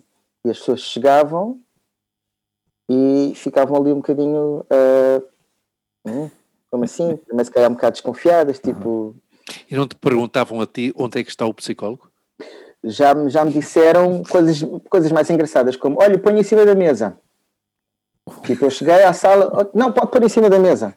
Eu, És o mensageiro, não? Exatamente, achavam Ou que era contigo. Exatamente, não. não, não, sou psicólogo. Ah, ah, tá. Ah, e tenho uma, também muita gira com o grupo de jovens. Ah, esta, esta é de fartar a rir. Então, eu levo um grupo de jovens, não é? Para o colónia, não estava ninguém na secretaria, ficámos lá à espera. E entretanto, chega o senhor, olha para aquela malta, ah, sim, uh, quem é que é aqui o responsável? Alguém sabe quem é que é o responsável? Quem é o responsável? E eu levanta assim o braço, né? E ele diz: Ah, tu sabes quem é o responsável? É isso? eu, uh, não, eu é que sou responsável. E eu olho, não é? E vê tipo, uh, vê outros colegas, não é? Brancos e fica, uh, ok, tá bom, pronto. Não. Agora, o, o, o espanto por eu ser psicólogo, isso é, é é uma coisa já, já habitual. Outro, Mas aí é transversal. É? Aí é transversal, não é? Eu entro num táxi, vamos a conversar, e ele tem você, é músico. Eu, não, não, não, não, não sou músico. Tenho rastas, não é? Não, não, não, não sou músico. Não, mas é artista, não é? Não, até não. Então o que é que faz? Sou psicólogo. Silêncio. Silêncio. Há um silêncio e de repente, sabe, não, não estava à espera, você não, não parece muito com um psicólogo. Que é uma vantagem também, muitas vezes, porque existem já uma série de estereótipos e ideias feitas do que é que é um psicólogo. É? Uhum. E, e, muitas vezes, principalmente no trabalho em que eu desempenho, até me dá jeito justamente que eu não seja a partir interpretado como psicólogo uhum. e tenha a oportunidade de desmontar esses, uh, esses preconceitos. Uhum. Com adolescentes, então, é incrível. Uh, esta história também, que é um dos meus primeiros trabalhos, fui trabalhar para essa, para essa comunidade, uma comunidade maioritariamente constituída por cabo-verdianos, e o diretor, a diretora, aliás, vem falar comigo e diz: Olha, já tivemos aqui vários colegas um, e eu preciso que você perceba uma coisa. Hum. É uma comunidade muito, muito fechada. Uhum. Uh, Via Longa? Via Longa, sim. É uma comunidade muito fechada. Um, bairro de César. Uma comunidade muito fechada. Uh, e muitos colegas chegaram e não se conseguiram integrar. Tem que ter alguma, alguma paciência, alguma aquilo que nós chamamos de resiliência, está bem? Você é uhum. novo nestas coisas, mas vá, venha e, e portanto, tem alguma resiliência. Agora pode sentir que eles são um bocadinho, um, não é hostis, mas que não o deixam entrar, mas olha, está um tempo, se calhar isto, isto funciona, está bem? E eu, epá, está bem, vamos lá. Eu, tipo, fresquinho, não é? Fresquinho da faculdade, ok. Vamos lá ver começo a descer as escadas e vejo ao fundo um grupo de jovens, uh, pá, pá, 16 anos, mas todos eles maiores do que eu, não é? 1,80m, 1,90m. Hum. E eu pensar, não, isto agora como é que eu faço? Entra, entra a matar, uh, sou mais suave, pá, não sei, deixa lá ver, tentar estudar o grupo, como é que é. Há um deles que levanta a cabeça, vê-me, não é? Começa assim a dar o toque aos outros e tal, nananana. E eu penso, ui, ui, ui, ui, ui, vai, aguenta-te, anda, aguenta-te, aguenta-te. E de repente eles viram-se um grande sorriso e dizem, Bob Marley! Como é que é, Bob? Ganda dread, meu Bob! Este é, oh, doutor, este é que é o nosso, este é que vai ser o nosso monitor. Ei, é muito fixe, meu, oh, tem que enfim, pai. Não, não, olha, entra, entra aqui. E eu, tipo, a diretora estava de boca aberta, a diretora não conseguia dizer nada, estava estilo do, uau, o que, é, o que é que aconteceu aqui, não é? Isto tem a ver com muita coisa, tem a ver justamente com. Eu não tenho aquele aspecto do, olha, aquele agora vem aquele gajo para aqui, claro, falar, nariz empinado, umas coisas, sim. nariz empinado, falar umas coisas, que é um estereótipo acerca do psicólogo, não é? Uhum. E depois eu era preto, eu uhum. era negro, não é? E pá, para eles é estilo, epá, olá, um dos nossos, não é? E e, e eu acho que esta imagem foi muito poderosa para eles, porque era ok, eu também posso ser psicólogo, eu também posso ser outra coisa qualquer, não é? Era um ponto de confiança e aceitação, não é? Exatamente. E depois também tem uma outra vantagem na discussão, que é uh, desmonta as desculpas.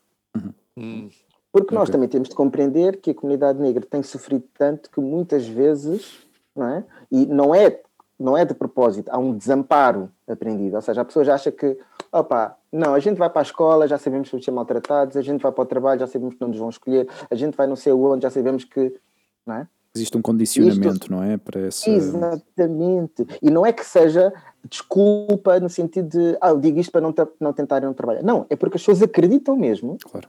Que, já- que não vale a pena, que vão sempre ficar no último lugar da fila, que vão sempre ser maltratados, que vão sempre, vai sempre haver problemas com a polícia. E, portanto, quando estão a discutir com ah, um branco, é? É- para o branco é muito difícil, é mais difícil desmontar esta, desmontar esta questão. Uhum. é? Porque eles vão sempre dizer, ah, mas você é branco. Uhum. é? Claro, você é branco, você não sabe o que é que é a vida aqui. E quando tu és negro, né, essa já não pode ser um- uma carta, não é? Claro. E nós reconhecemos todos que isso existe, Uhum. mas nós também temos ah, o exemplo de que é possível. E o facto de ser possível já é o, o que se chama de dizer o pôr o pezinho na porta. Uhum. Não é? Não é? Isto não quer dizer que vai ser fácil, não quer dizer que é igual para toda a gente, porque nós reconhecemos que existe o, o racismo sistémico, nós reconhecemos que existe um preconceito à partida, Uhum.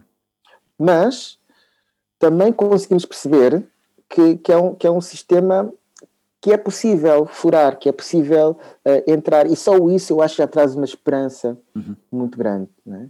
Só isso já muda a cabeça das pessoas. Agora, o que é que é preciso fazer para lá chegar? Não é? E ficam mais disponíveis, ou eu senti que estavam super mais disponíveis, para conversar sobre, espera lá, então o que é que eu posso fazer, não é? O que é que eu posso mudar na minha prática para me conseguir integrar um bocado melhor na, na sociedade, não é?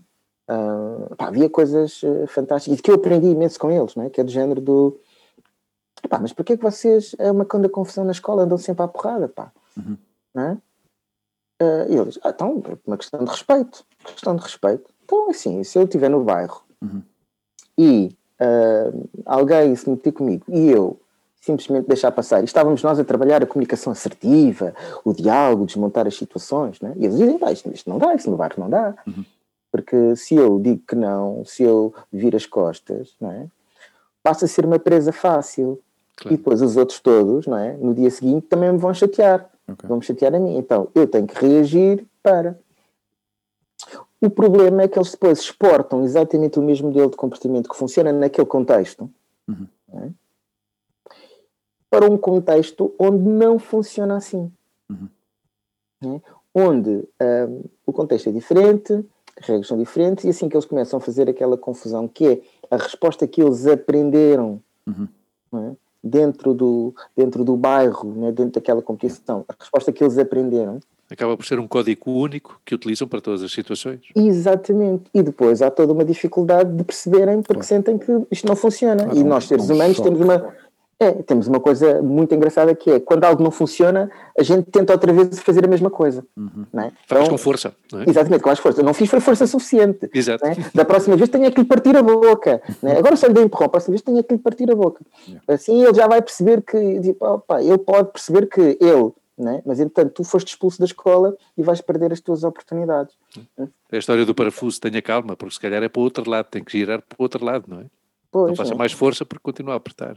E então, estas duas coisas vão, se- vão se acumulando, não, é? não só, às vezes, a dificuldade de haver um, de haver um código, eh, de, de- de perceber como é que as coisas estão a funcionar eh, em, determinados, em determinados contextos, porque à partida também já sentem que vão ser maltratados naquele contexto, é? e portanto já vão de pé atrás, Uhum.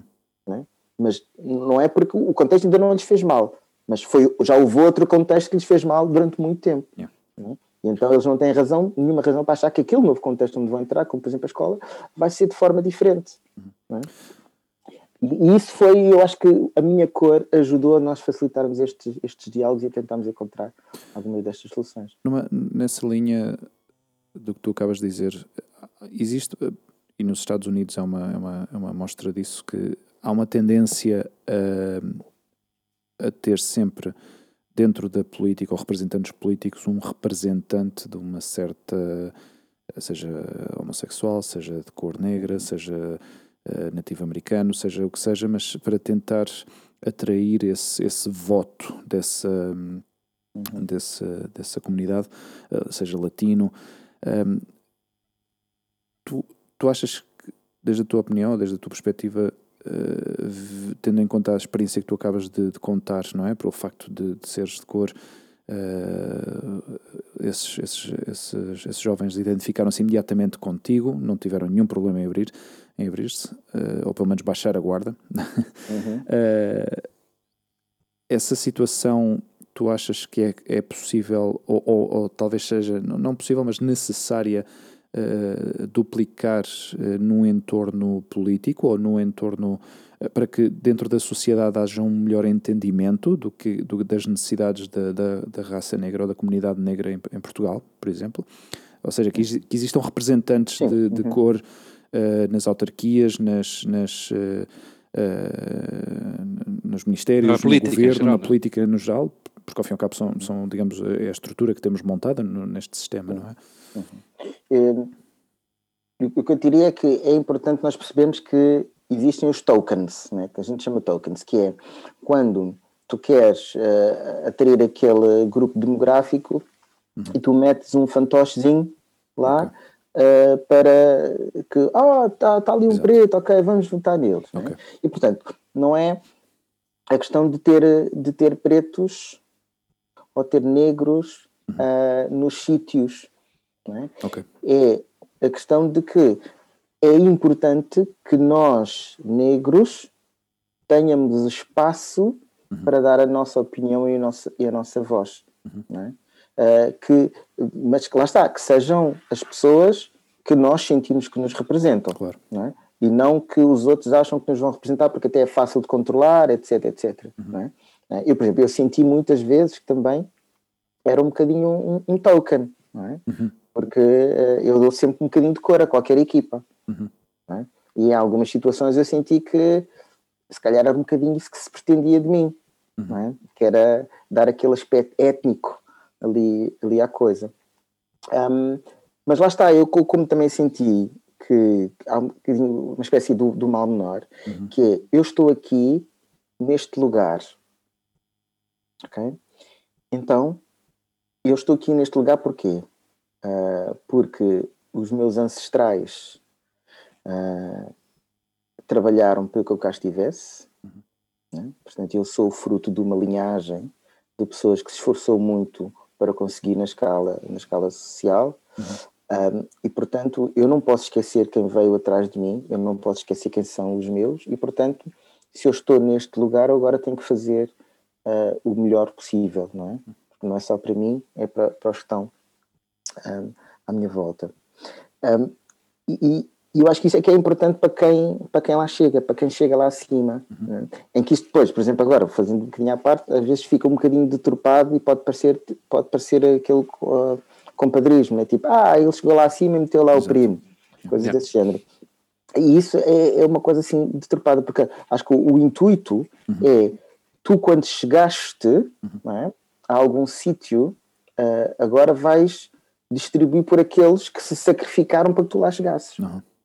Né? Uma, por exemplo, uma tradição uh, angolana e africana é o teu primeiro ordenado uhum. tu dás aos teus pais, integral. Okay. Né? Porque é simbólico. Obviamente não vai pagar uh, tudo, mas é simbólico do género, uh, olha, eu recebi, não é? E até agora vocês sempre, sempre me deram a mim, uhum. e agora eu recebi, e agora dou-vos dou a vocês. Uhum. Até porque esse jovem ganhou esse ordenado graças a tudo o que aprendeu dos seus pais. Lá está. Que o prepararam para poder ganhar esse ordenado. É? Uma retribuição, pais, não é? Os seus pais, os seus amigos, a sua comunidade. É? Como tu disseste na conferência, o, os teus orixás, não é? Os teus exatamente, ancestrais. Exatamente, os meus ancestrais, não é? A quem eu peço uh, orientam sempre, orientação sempre a falar.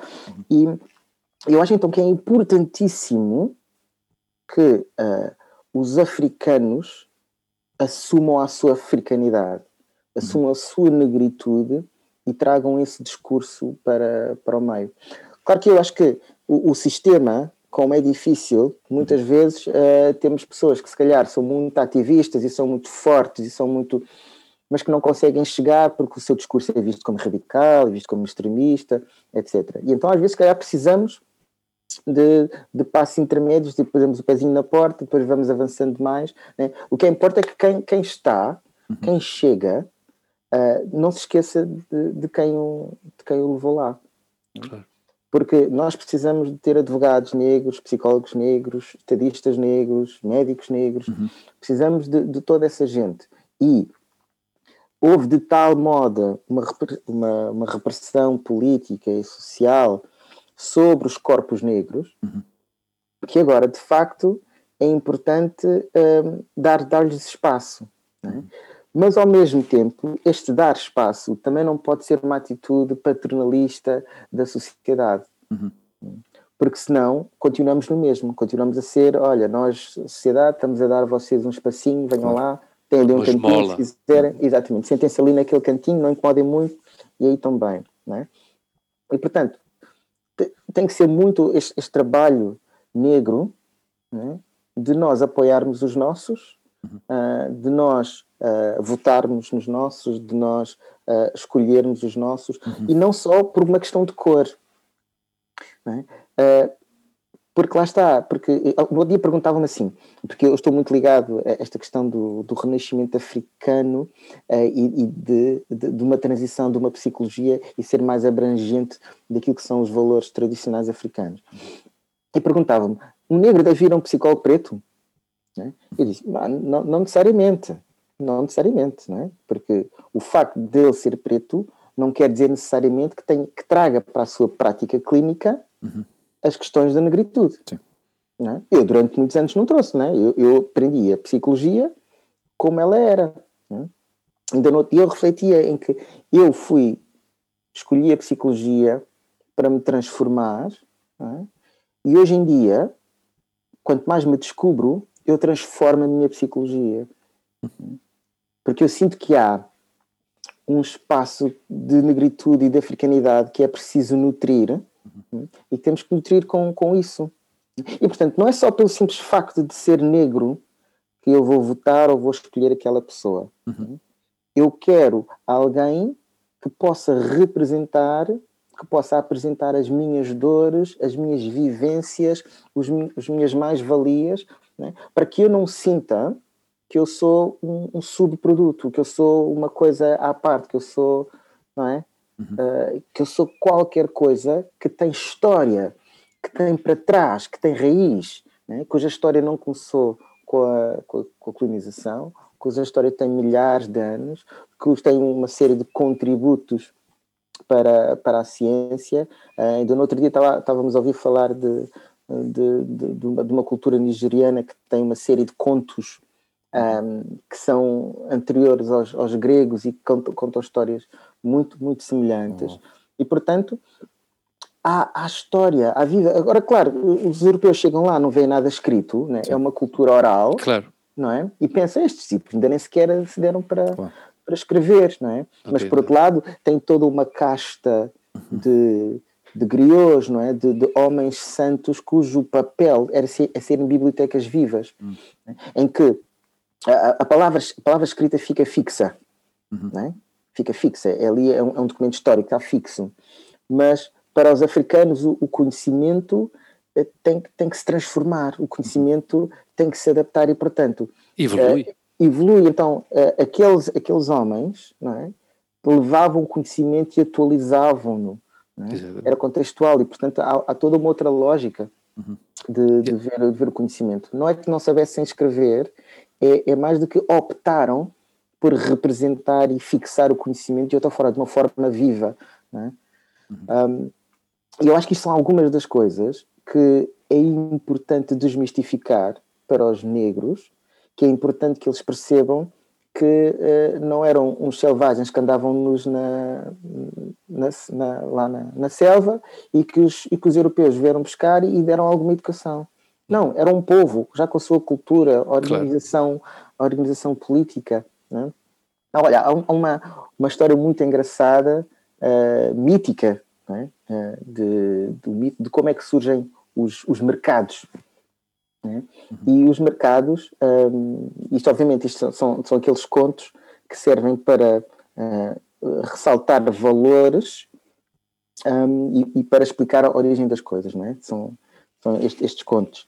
Um, e então dizia que quando as aldeias que viviam lá, cada uma aldeia fazia produzir a sua coisa e de repente, muitas vezes, olha, faltava-lhes mamão ou faltava-lhes uma coisa desta qualquer. E se viam que outra aldeia lá ao fundo tinha mamão, uh, não é? E pensavam, olha pá, a gente tem que lá ir buscar. Isto, aquilo dava um grande sarilho, não é? Eles andavam atrolitados uns com os outros, não é? Porque eu vou lá roubar mamão, vocês têm mamão, deixem lá tirar, e pá, mas vocês não levam a nossa mamão, não é? Grande confusão. E davam-se guerras por causa desta questão do, do, dos excedentes há um, há um, um deus, um orixá, que é, que é Exu, em que as mães começam a ficar muito chateadas porque andam aqui a criar filhos para depois eles virem todos estropiados da guerra ou nem sequer voltarem. Então tem que haver aqui outra maneira. E vão falar com Exu e Exu um, diz-lhes que o que, eles têm, que o que elas têm de fazer é pegar na, na, na comida que, que, sobrar, que houver a mais, não é? E passearem pelas aldeias. E então elas começam a fazer um périplo, não é? em que saem de uma aldeia com o que têm a mais, passam a outra aldeia, deixam lá o que, o que têm a mais e levam aquilo que aquela aldeia tiver a mais e começam a fazer, uhum. uh, e elas iam pelas ruas, o intercâmbio. Não é? Bom. E então surge então o mercado como forma de transgressão a esta perspectiva mais patriarcal da guerra, não é? e surge uma perspectiva matriarcal em que o objetivo não é lucrar com aquilo, com aquilo que nós temos, mas sim partilhar aquilo que nós temos e ao partilharmos estamos todos, uh, todos estamos todos bem, não é? Uhum, exatamente. E este, e este conto vem dizer, atenção, há, há mercados, há formas de, de agir que não têm que ser uh, pela guerra ou como nós seríamos agora pelo capitalismo, pelo uhum. lucro. Não é? Há formas de, de organização social e política que se calhar são mais equitativas uhum. para as pessoas. E isto é algumas das, das ideias que, obviamente, existem nas culturas todas, mas que nós, uh, enquanto negros e africanos, podemos também voltar a reacender e, uhum. e partilhar. Uhum. Né? E se nós soubermos que essa faz parte do nosso conhecimento ancestral, eu acho que é, é, é, é paramount, é, tipo, é, é, é estruturador para uhum. qualquer africano ele saber, não, eu tenho qualquer coisa lá atrás. Quando eu trabalhava com estes jovens com a capoeira, uhum. era incrível. Era incrível. E não, era, não tem a ver com o facto de eles terem jeito, é, tem a ver com o facto de eles sentirem uhum. está aqui uma arte marcial bonita, uhum. uh, que foram os meus antepassados que a criaram. Não é? E a forma e, portanto, e as origens que teve, não é? Exatamente, não é? E, e, e, to, e todo aqui um tema na, no, na negritude, que é a resistência. Uhum. Claro. A resistência, a resistência, pá. Um, e, e há, um, há, um, movimento muito típico da capoeira em que uh, se vão lançar um golpe, uhum. tu agachas-te e viras de costas quase como se estivesses com medo. Uhum. Não é? Mas depois, nesse movimento, levantas a perna uhum. e é um contra-ataque. Okay. Né? E isso faz, faz muito parte da, da malandragem, uh, da, daquela coisa do. Epá, a gente vai sobreviver, não é? E às vezes tens que fingir, tens que fingir de morto uhum. é? para, para sobreviver. Eh, as, a, a, maneira como, como a religiosidade era praticada, não é? Eu vi a história do sincretismo. Eles tinham os deuses. É? Exatamente. Os deuses, então, pá, a gente não pode cultuar os nossos deuses. É. Então vamos enterrar os nossos deuses por baixo dos altares dos santos. E quando lá chegarmos, nós vamos bater a cabeça no chão. Não é? E para quem, estamos para em quem vir, com os nossos. Exatamente, para quem vir parece que nós estamos a, a cultuar o santo não é? mas não estamos a cultuar o santo, estamos a cultuar o nosso orixá. Claro que isso depois ao longo dos, dos séculos uh, já fez também, uh, hoje em dia no, no, no, candomblé, tu falas do orixá, dizes santo, uhum. não é? e há alguns que ainda, ainda usam o sincretismo uhum. Dos santos com, com, os orixás, há outros terreiros que não, que não, que não o fazem, mas eu acho que isto é, é, é bonito, é? Sim, isto dá é... orgulho Né? E, e, não é um orgulho nacionalista de nós somos os maiores, mas o orgulho de que nós temos qualquer coisa para dar. Uhum. Eu, eu, eu Quando nós temos qualquer coisa para dar, desculpa, desculpa Luís. Sim, sim, sim, sim, sim, É, e eu às vezes no outro dia falava nisto, comparava como uh, pá, vamos todos jantar, não é?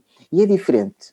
E é daquele jantar cada um leva uma coisa, e é diferente de eu chegar lá, não trago nada, não é? Uhum. E vou comer e toda a gente trouxe qualquer coisa, não é? E pá, e comemos todos, e pá, e é tudo, pá, malta, somos todos amigos, não é?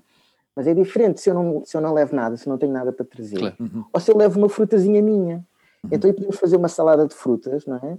E pá, e a mangazinha ou mamão que eu levei dão ali também um gostinho. E então agora estamos todos a comer do mesmo. Uhum. Porque eu acho que o, o, importante disto tudo não é para que os negros uh, sejam muito bons, é para que os negros possam acrescentar esta grande raça que é a raça humana com os seus valores, com as suas eh, capacidades, com tudo aquilo que têm, sem se sentirem em segundo lugar. E podemos estar todos em paridade. Okay? Sejam iguais, no fim de contas. Eu não queria ser paternalista, mas o, que tu antes falavas de que uh, é necessário que haja um, ehm, psicólogos negros, médicos negros, seja o que for, é, é, verdade, mas eh, quando eu digo que não quero ser paternalista é que um, ehm, aqui o que joga em contra é a desigualdade. Não todos uhum. são iguais. Então, quando um casal de negros deixe de ter a necessidade de ter dois ou três trabalhos para levar comida quente à mesa, uh, quando as crianças negras não tenham que passar 16 horas por dia sozinhos e a uhum. partir dos 12 anos começar a tomar conta dos dois filhos, dos dois irmãos, perdão, que são mais pequenos, ou seja, uh, antes tu falavas, já um bom bocado, uh, quando chegavas à amadora do treino com o saco, não é? Uhum. Uh, tu fazes esse mesmo trajeto, não esse mesmo trajeto, perdão, mas esse mesmo movimento físico a subir uma rua da Lapa e é um negro na Lapa. Uhum. Então, se calhar um negro na Lapa não se para. Uhum. Estás a perceber? Mas claro, se é um negro na Amadora, vamos parar. E não sei se te lembras que se falou nessa conferência, uh, uma coisa que tu tinhas falado com o Felipe, que foi uh, este anúncio que uhum. se pôs na Amadora, que eu também Sim. comentei com, com, o Hugo, sobre a segurança, não é? Estamos aqui para protegê-los. Uma família de brancos que se sentem ameaçados, não é? Uhum. Na, eu acho que isso é o perfeito sei... exemplo, Luís, claro. é o exemplo da branquitude. É? Exatamente, da, da tendo em conta que na Amadora vivem 107 nacionalidades. Exatamente. Aí, e, todos e, estão na, em perigo. Naquela, naquela altura faz-se aquele cartaz, não é? Uhum. E lá está, tu olhas para o cartaz, claro. se olhas para o cartaz, é um cartaz tranquilo, está lá umas pessoas, uma família claro. e tal, normal, uh, para a sua proteção. O problema é que lá está, é, é, que se isto se calhar fosse, se calhar se fosse no norte, é? onde se calhar há pouca população. Agora, na Amadora. Claro, na Amadora, é uma ofensa, é uma ofensa, é uma provocação. Amadora, é? é? ok, está ali uma, uma etnia hum. uh, e é para a sua proteção e tu fica, ok, para a sua proteção, mas proteção de quê? De quem? E de quem? Os outros, não é? Exato, claro. E quem são os outros? Somos nós, os outros somos nós, hum. aqueles que não estamos representados ali, porque nós não estamos lá para ser protegidos. É? E isto é assim, qualquer negro que olha para aquele quadro fica. Oh, oh meu Deus, né? que isto é. Claro, isso só mostra uma falta, está, de, uma falta de mas, contacto, de ligação com a comunidade. De, e de linguagem. E de linguagem. De linguagem. Linguagem no sentido em que nós, enquanto, enquanto comunidade, não estamos habituados a falar sobre, sobre estas questões, porque são questões também muito fortes, em que as pessoas, quando vão discuti-las, muitas vezes sentem que Uh, pá, eu, eu pá, sou pobre e não colonizei ninguém, não escravizei ninguém, não é? Eu não, não sou racista, uma, uma série dessas coisas. Uhum. E, e, muitas vezes há, há, dificuldade em explicar que existe racismo individual, né? e racismo individual é uma, é uma coisa, sim, sim. existe racismo sistémico, isso aí é outra coisa. Uhum. Né? E as pessoas metem tudo naquele bolo porque é emocional. É Mas isso tudo, isso tudo, se combate, não achas que isso tudo se combate com educação? Eu, por exemplo, uhum. eu, como português, branco, chama-me branco, mas já falámos uhum. que eu se calhar nos Estados Unidos não sou branco, uhum. mas eu uh, acho que recebi a educação suficiente para dizer que eu não vou carregar com uma culpa de 500 anos. Eu não colonizei ninguém. Uhum. Eu não sou descendente de nenhum uh, descobridor. Não, não eu, eu uhum. simplesmente tenho que, que, já que fui educado e que tenho uma filha de 15 anos, o que tenho é que transmitir à, à minha filha o, o, conceito de igualdade. Somos iguais e já está. Uhum. Já está. E, se, e, a, e, a, justificação da e a justificação da cor da pele tem a ver com uma há uma justificação antropológica. Já está. Tendo em conta o, o, o, o clima da Escandinávia, uh, obviamente têm a cor que têm, porque não vivem na República Centro-Africana, no Zaire ou em qualquer ponto da África. Já está. É assim, seja, uh, no fim de contas, tudo se resume, na minha opinião, à educação e com a educação com, com fé, uh, um, ganha-se empatia, respeito uhum. e, e, generosidade, inclusivamente, porque é, às vezes é necessário ser generoso também. Sim. Tal como eu, tu eu foste concordo. hoje, tal como tu foste é, hoje, em aceitar o nosso convite. Eu concordo muito, muito, muito com o que estás a dizer e quando me perguntam, eu acho que é sempre pela educação uh, que se combate e, e, é uma educação de todos nós. Sim, sim, uh, porque sim, eu poderia dizer que eu sou um racista em desconstrução. Claro. É? Porque eu também fui educado nesse mesmo sistema e também uh, já tive determinado tipo de, de, imagens ou de ideias ou de preconceitos acerca dos africanos, uhum. acerca de, dos negros e eu vou-me desconstruindo claro. dia, dia a dia. E nós, de facto, temos de, de, conhecer as dinâmicas sociais que estão a acontecer, não no sentido de culpabilizar ninguém, porque eu acho que culpa não interessa. O que interessa é a responsabilidade, que é do género, ok, tu és recipiente de privilégio, tu ainda és recipiente de privilégio, uhum. não é? porque eu vivi no gueto é? e tinha que uh, tinha seis anos, já tinha que andar a cartar água, aos, aos 16 anos tive, tive que ir trabalhar. Não é? Uhum. Tu não, tu foste para a faculdade, tudo bem. Tu és filho de privilégio ainda. E agora? Uhum. Não, eu não vou sentir culpado. Eu vou claro. me sentir super agradecido por aquilo que me foi dado. Mas eu sinto que o meu privilégio agora tem que estar ao serviço de quem não o teve. A generosidade e a retribuição. Isso. Não te vais instalar, não te vais eu instalar. Sou porque nós somos. Eu Exatamente. nós somos, não é? Exatamente. Portanto, essa, essa é a base. Essa é a base. Olha, ainda foi, foi uma conversa muito instrutiva, muito. Hum, acho que deu para aprender muito e ver também uh, os vazios que existem na nossa sociedade e na forma de entender esta, esta temática é, é, é complexa desde, desde a minha perspectiva, Sim. complexa porque tem, tem muito trabalho de fundo que há que realizar ainda, muito caminho pela frente, uh, mas, mas deu para abrir os olhos de uma maneira muito, muito evidente, muito, muito clara uh, do, que, do que sofre uh, uma pessoa de cor no mundo, no nosso país em Portugal, não é? também. e, é, e realmente é uma coisa que me. Alguma das coisas que tu me disseste chocaram-me. Uh, chocaram-me. Não me surpreenderam, mas, mas chocaram-me. Que o facto de, as ouvir uh, são, são como confirmações realmente de que estas coisas acontecem na realidade. Não é? e, e isso para mim é, é revelador e, e, e faz-me reflexionar. E dá, dá muito que pensar, realmente.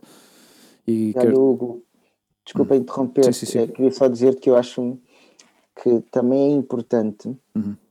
que esta discussão se dê, se dê a vários níveis. Sim. Uhum. Porque, por exemplo, o que é que acontece muito no, no, no, movimento negro?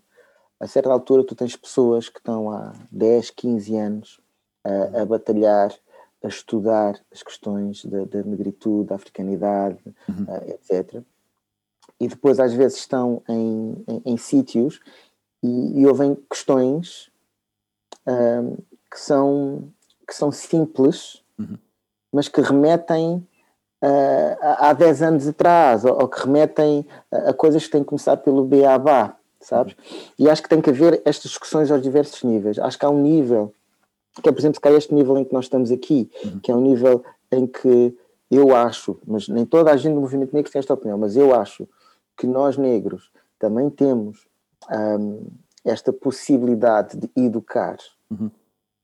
Certo. Mas também existem pessoas dentro do movimento negro em que, em que vão dizer assim: mas nós não podemos perder sempre o tempo todo, todo, todo, todo no educar. Uhum. Porque há também outras coisas, há, há, há, sistemas que nós temos que alterar, há coisas que nós temos que fazer. Não é?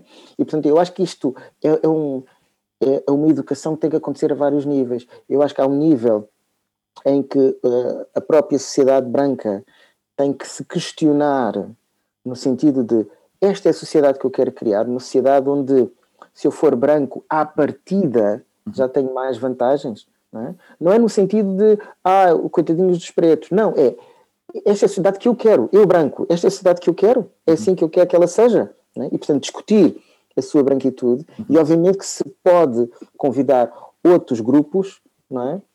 ciganos, pretos, árabes, um, para, para darem também o seu aporte, porque é aquela história da, da, da lâmpada, não é?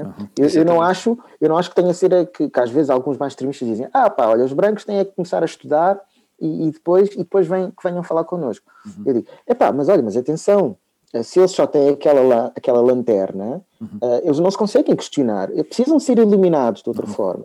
É? E, portanto, esse diálogo interétnico, intercultural, inter, intercromático uhum. Um, tem, tem de acontecer e, e, temos de, tem de haver sempre alguém aqui uh, a mexer o bolo da base, é? para que depois, e justamente pessoas como vocês, que já estão mais instruídos, já estão uh, têm outra cabeça, etc., uhum. possam integrar diálogos a um nível ainda mais alto. É? Uhum. E, e, portanto, para mim, isso é, é super, super, super importante. Às, ve às, vezes temos que enganar a sociedade. A sociedade é marcadamente materialista. Uhum. Uh, então, uh, uma sociedade rica, eu, eu às vezes comparo-a com um joalheiro, com uma caixa de joias. Uhum. Uma caixa de joias que só tenha ouro, está bem. Mas uma caixa de joias que tenha ouro, que tenha prata, tenha rubis, tenha diamantes, tenha esmeraldas, é muito mais rica porque é diversa. Exato. E essa é a sociedade que temos que construir. Uhum. E do nosso aporte, da nossa parte, de forma muito humilde, obviamente, o Hugo e eu procuramos utilizar o principalmente, obviamente, que é uma questão técnica, utilizar as, as, ferramentas, porque há muitas ferramentas à nossa disposição. E, e não, não é que te queiramos despachar, mas sabemos que, temos um, que tens um compromisso profissional. Uh, e com isto termino já. Uh, Enda, obrigado. Obrigado por tudo, obrigado por nos abrir os olhos, uh, obrigado por mostrar-nos a tua pele, a tua pele de dentro e a tua pele de fora. Uh, espero e desejo que esta história da pandemia acabe, porque quero sentir a tua pele, quero apertar-te a mão, quero te dar um abraço e quero beber um café contigo. E anda, obrigado. E esta é também a tua casa, porque aqui já meteste o pé no nosso podcast e estás convidado sempre que quiseres. Estás Forte abraço. Fazes parte da comunidade. Agora sim, sim. Já, não já estás. Atrás, já estás no bairro, já estás no bairro. É, Deixem-me só dizer umas últimas palavras só para, com certeza, só com para certeza. vos agradecer, para vos agradecer. Um, ao contrário do, do, que se possa pensar, uh, isto não era o que eu tinha imaginado que a minha vida se tem tornado nos últimos anos. Né? Eu pá, sou gajo, estou no consultório, estou, estou no bairro, etc. Né? E portanto não, não imagino tanto palestras e, e, e esse tipo de coisas porque acho que há pessoas que falam maravilhosamente bem e, e eu tento falar, como tu disseste, Luís, da pele. Tento falar da pele, do coração. E as pessoas dizem, é pá, mas tu falas de maneira tranquila, simples, não utilizas palavras muito chavões. Não, porque eu falo da pele, não é? E, e esses chavões eu utilizei para me perceber enquanto pele, não é? Para que agora possa falar, possa falar da pele. Mas eu sinto muito que uh, pá, seja por coincidência, o que é que seja, mas eu fui posto neste lugar. Vim parar aqui. Uh, e olha, e até agora tenho tido muita sorte, os sítios onde fui parar têm sido fantásticos. Este não é exceção, este foi um período fantástico, foi maravilhoso. Nós estamos aqui há, sei lá, quase duas horas, mas ficávamos mais, ficávamos mais. Certeza, porque as histórias vão surgindo. Sim, sim, de certeza. Ficávamos mais. E, e, isso também tem muito a ver com vocês, com o facto de eu estar a sentir-me bem num sítio, estou-me a sentir cuidado, estou-me a sentir uh, engajado, uh, estamos tipo com dinâmica, nós rimos, há peripécias, há isto, aquilo e aquilo outro. E, pá, e temos muito, muito a agradecer o facto de, deste espaço e disto, disto que me deram a acontecer porque também para mim é transformador, sabes? Porque é, também voltar a ver-me e voltar a, perceber a minha história e, e, vocês fazem perguntas tipo, ih, caraças, não tinha ainda pensado em conectar estas duas coisas, yeah. não é? Um, epá, olha, o, obrigado, o obrigado pelas tuas palavras. Muito obrigado.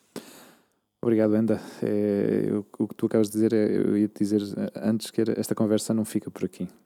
Não, não, não. Eu acho que isto tem uma segunda parte, eu acho que tem uma segunda parte, sim, sem dúvida. Ou mais, sem dúvida. Este, aliás, é, é muito interessante e temos que. Temos Enda, um forte abraço. Okay, Sorte, obrigado. saúde e paz. Obrigado. obrigado. Igualmente. Força aí. Achei. Luís, eu, eu, já, eu já, já não tenho palavras, hein? eu Sim. esgotei as minhas palavras porque foi, foi um encontro emocionante. Foi- Foi, um encontro um- emocionante. Foi super E- interessante e aprendemos E muito didático, pá, Sim. muito didático, que é, que é também um dos principais motivos pelos quais Olha, espero que sim, nós espero que seja, fazemos isto. Sem dúvida. seja algo que, que vocês possam dizer, é pá, isto a gente não vai já, não vai já apagar. Não, não, isto, isto fica já para a história, isto já fica, fica, fica Olha, gravado. obrigado. Fica gravado. É nosso, é nosso. É nosso e fica Exatamente. Nosso, na é história. nosso. Exato. Bom, despedimos dos nossos ouvintes Exatamente. E- Eh, Mais uma vez, muito obrigado por estarem aqui. e obrigado por ouvirem-nos e esperemos que este episódio tenha sido interessante. Um abraço. Até a próxima, Hugo. Um Tchau. abraço. Boa noite. Tchau.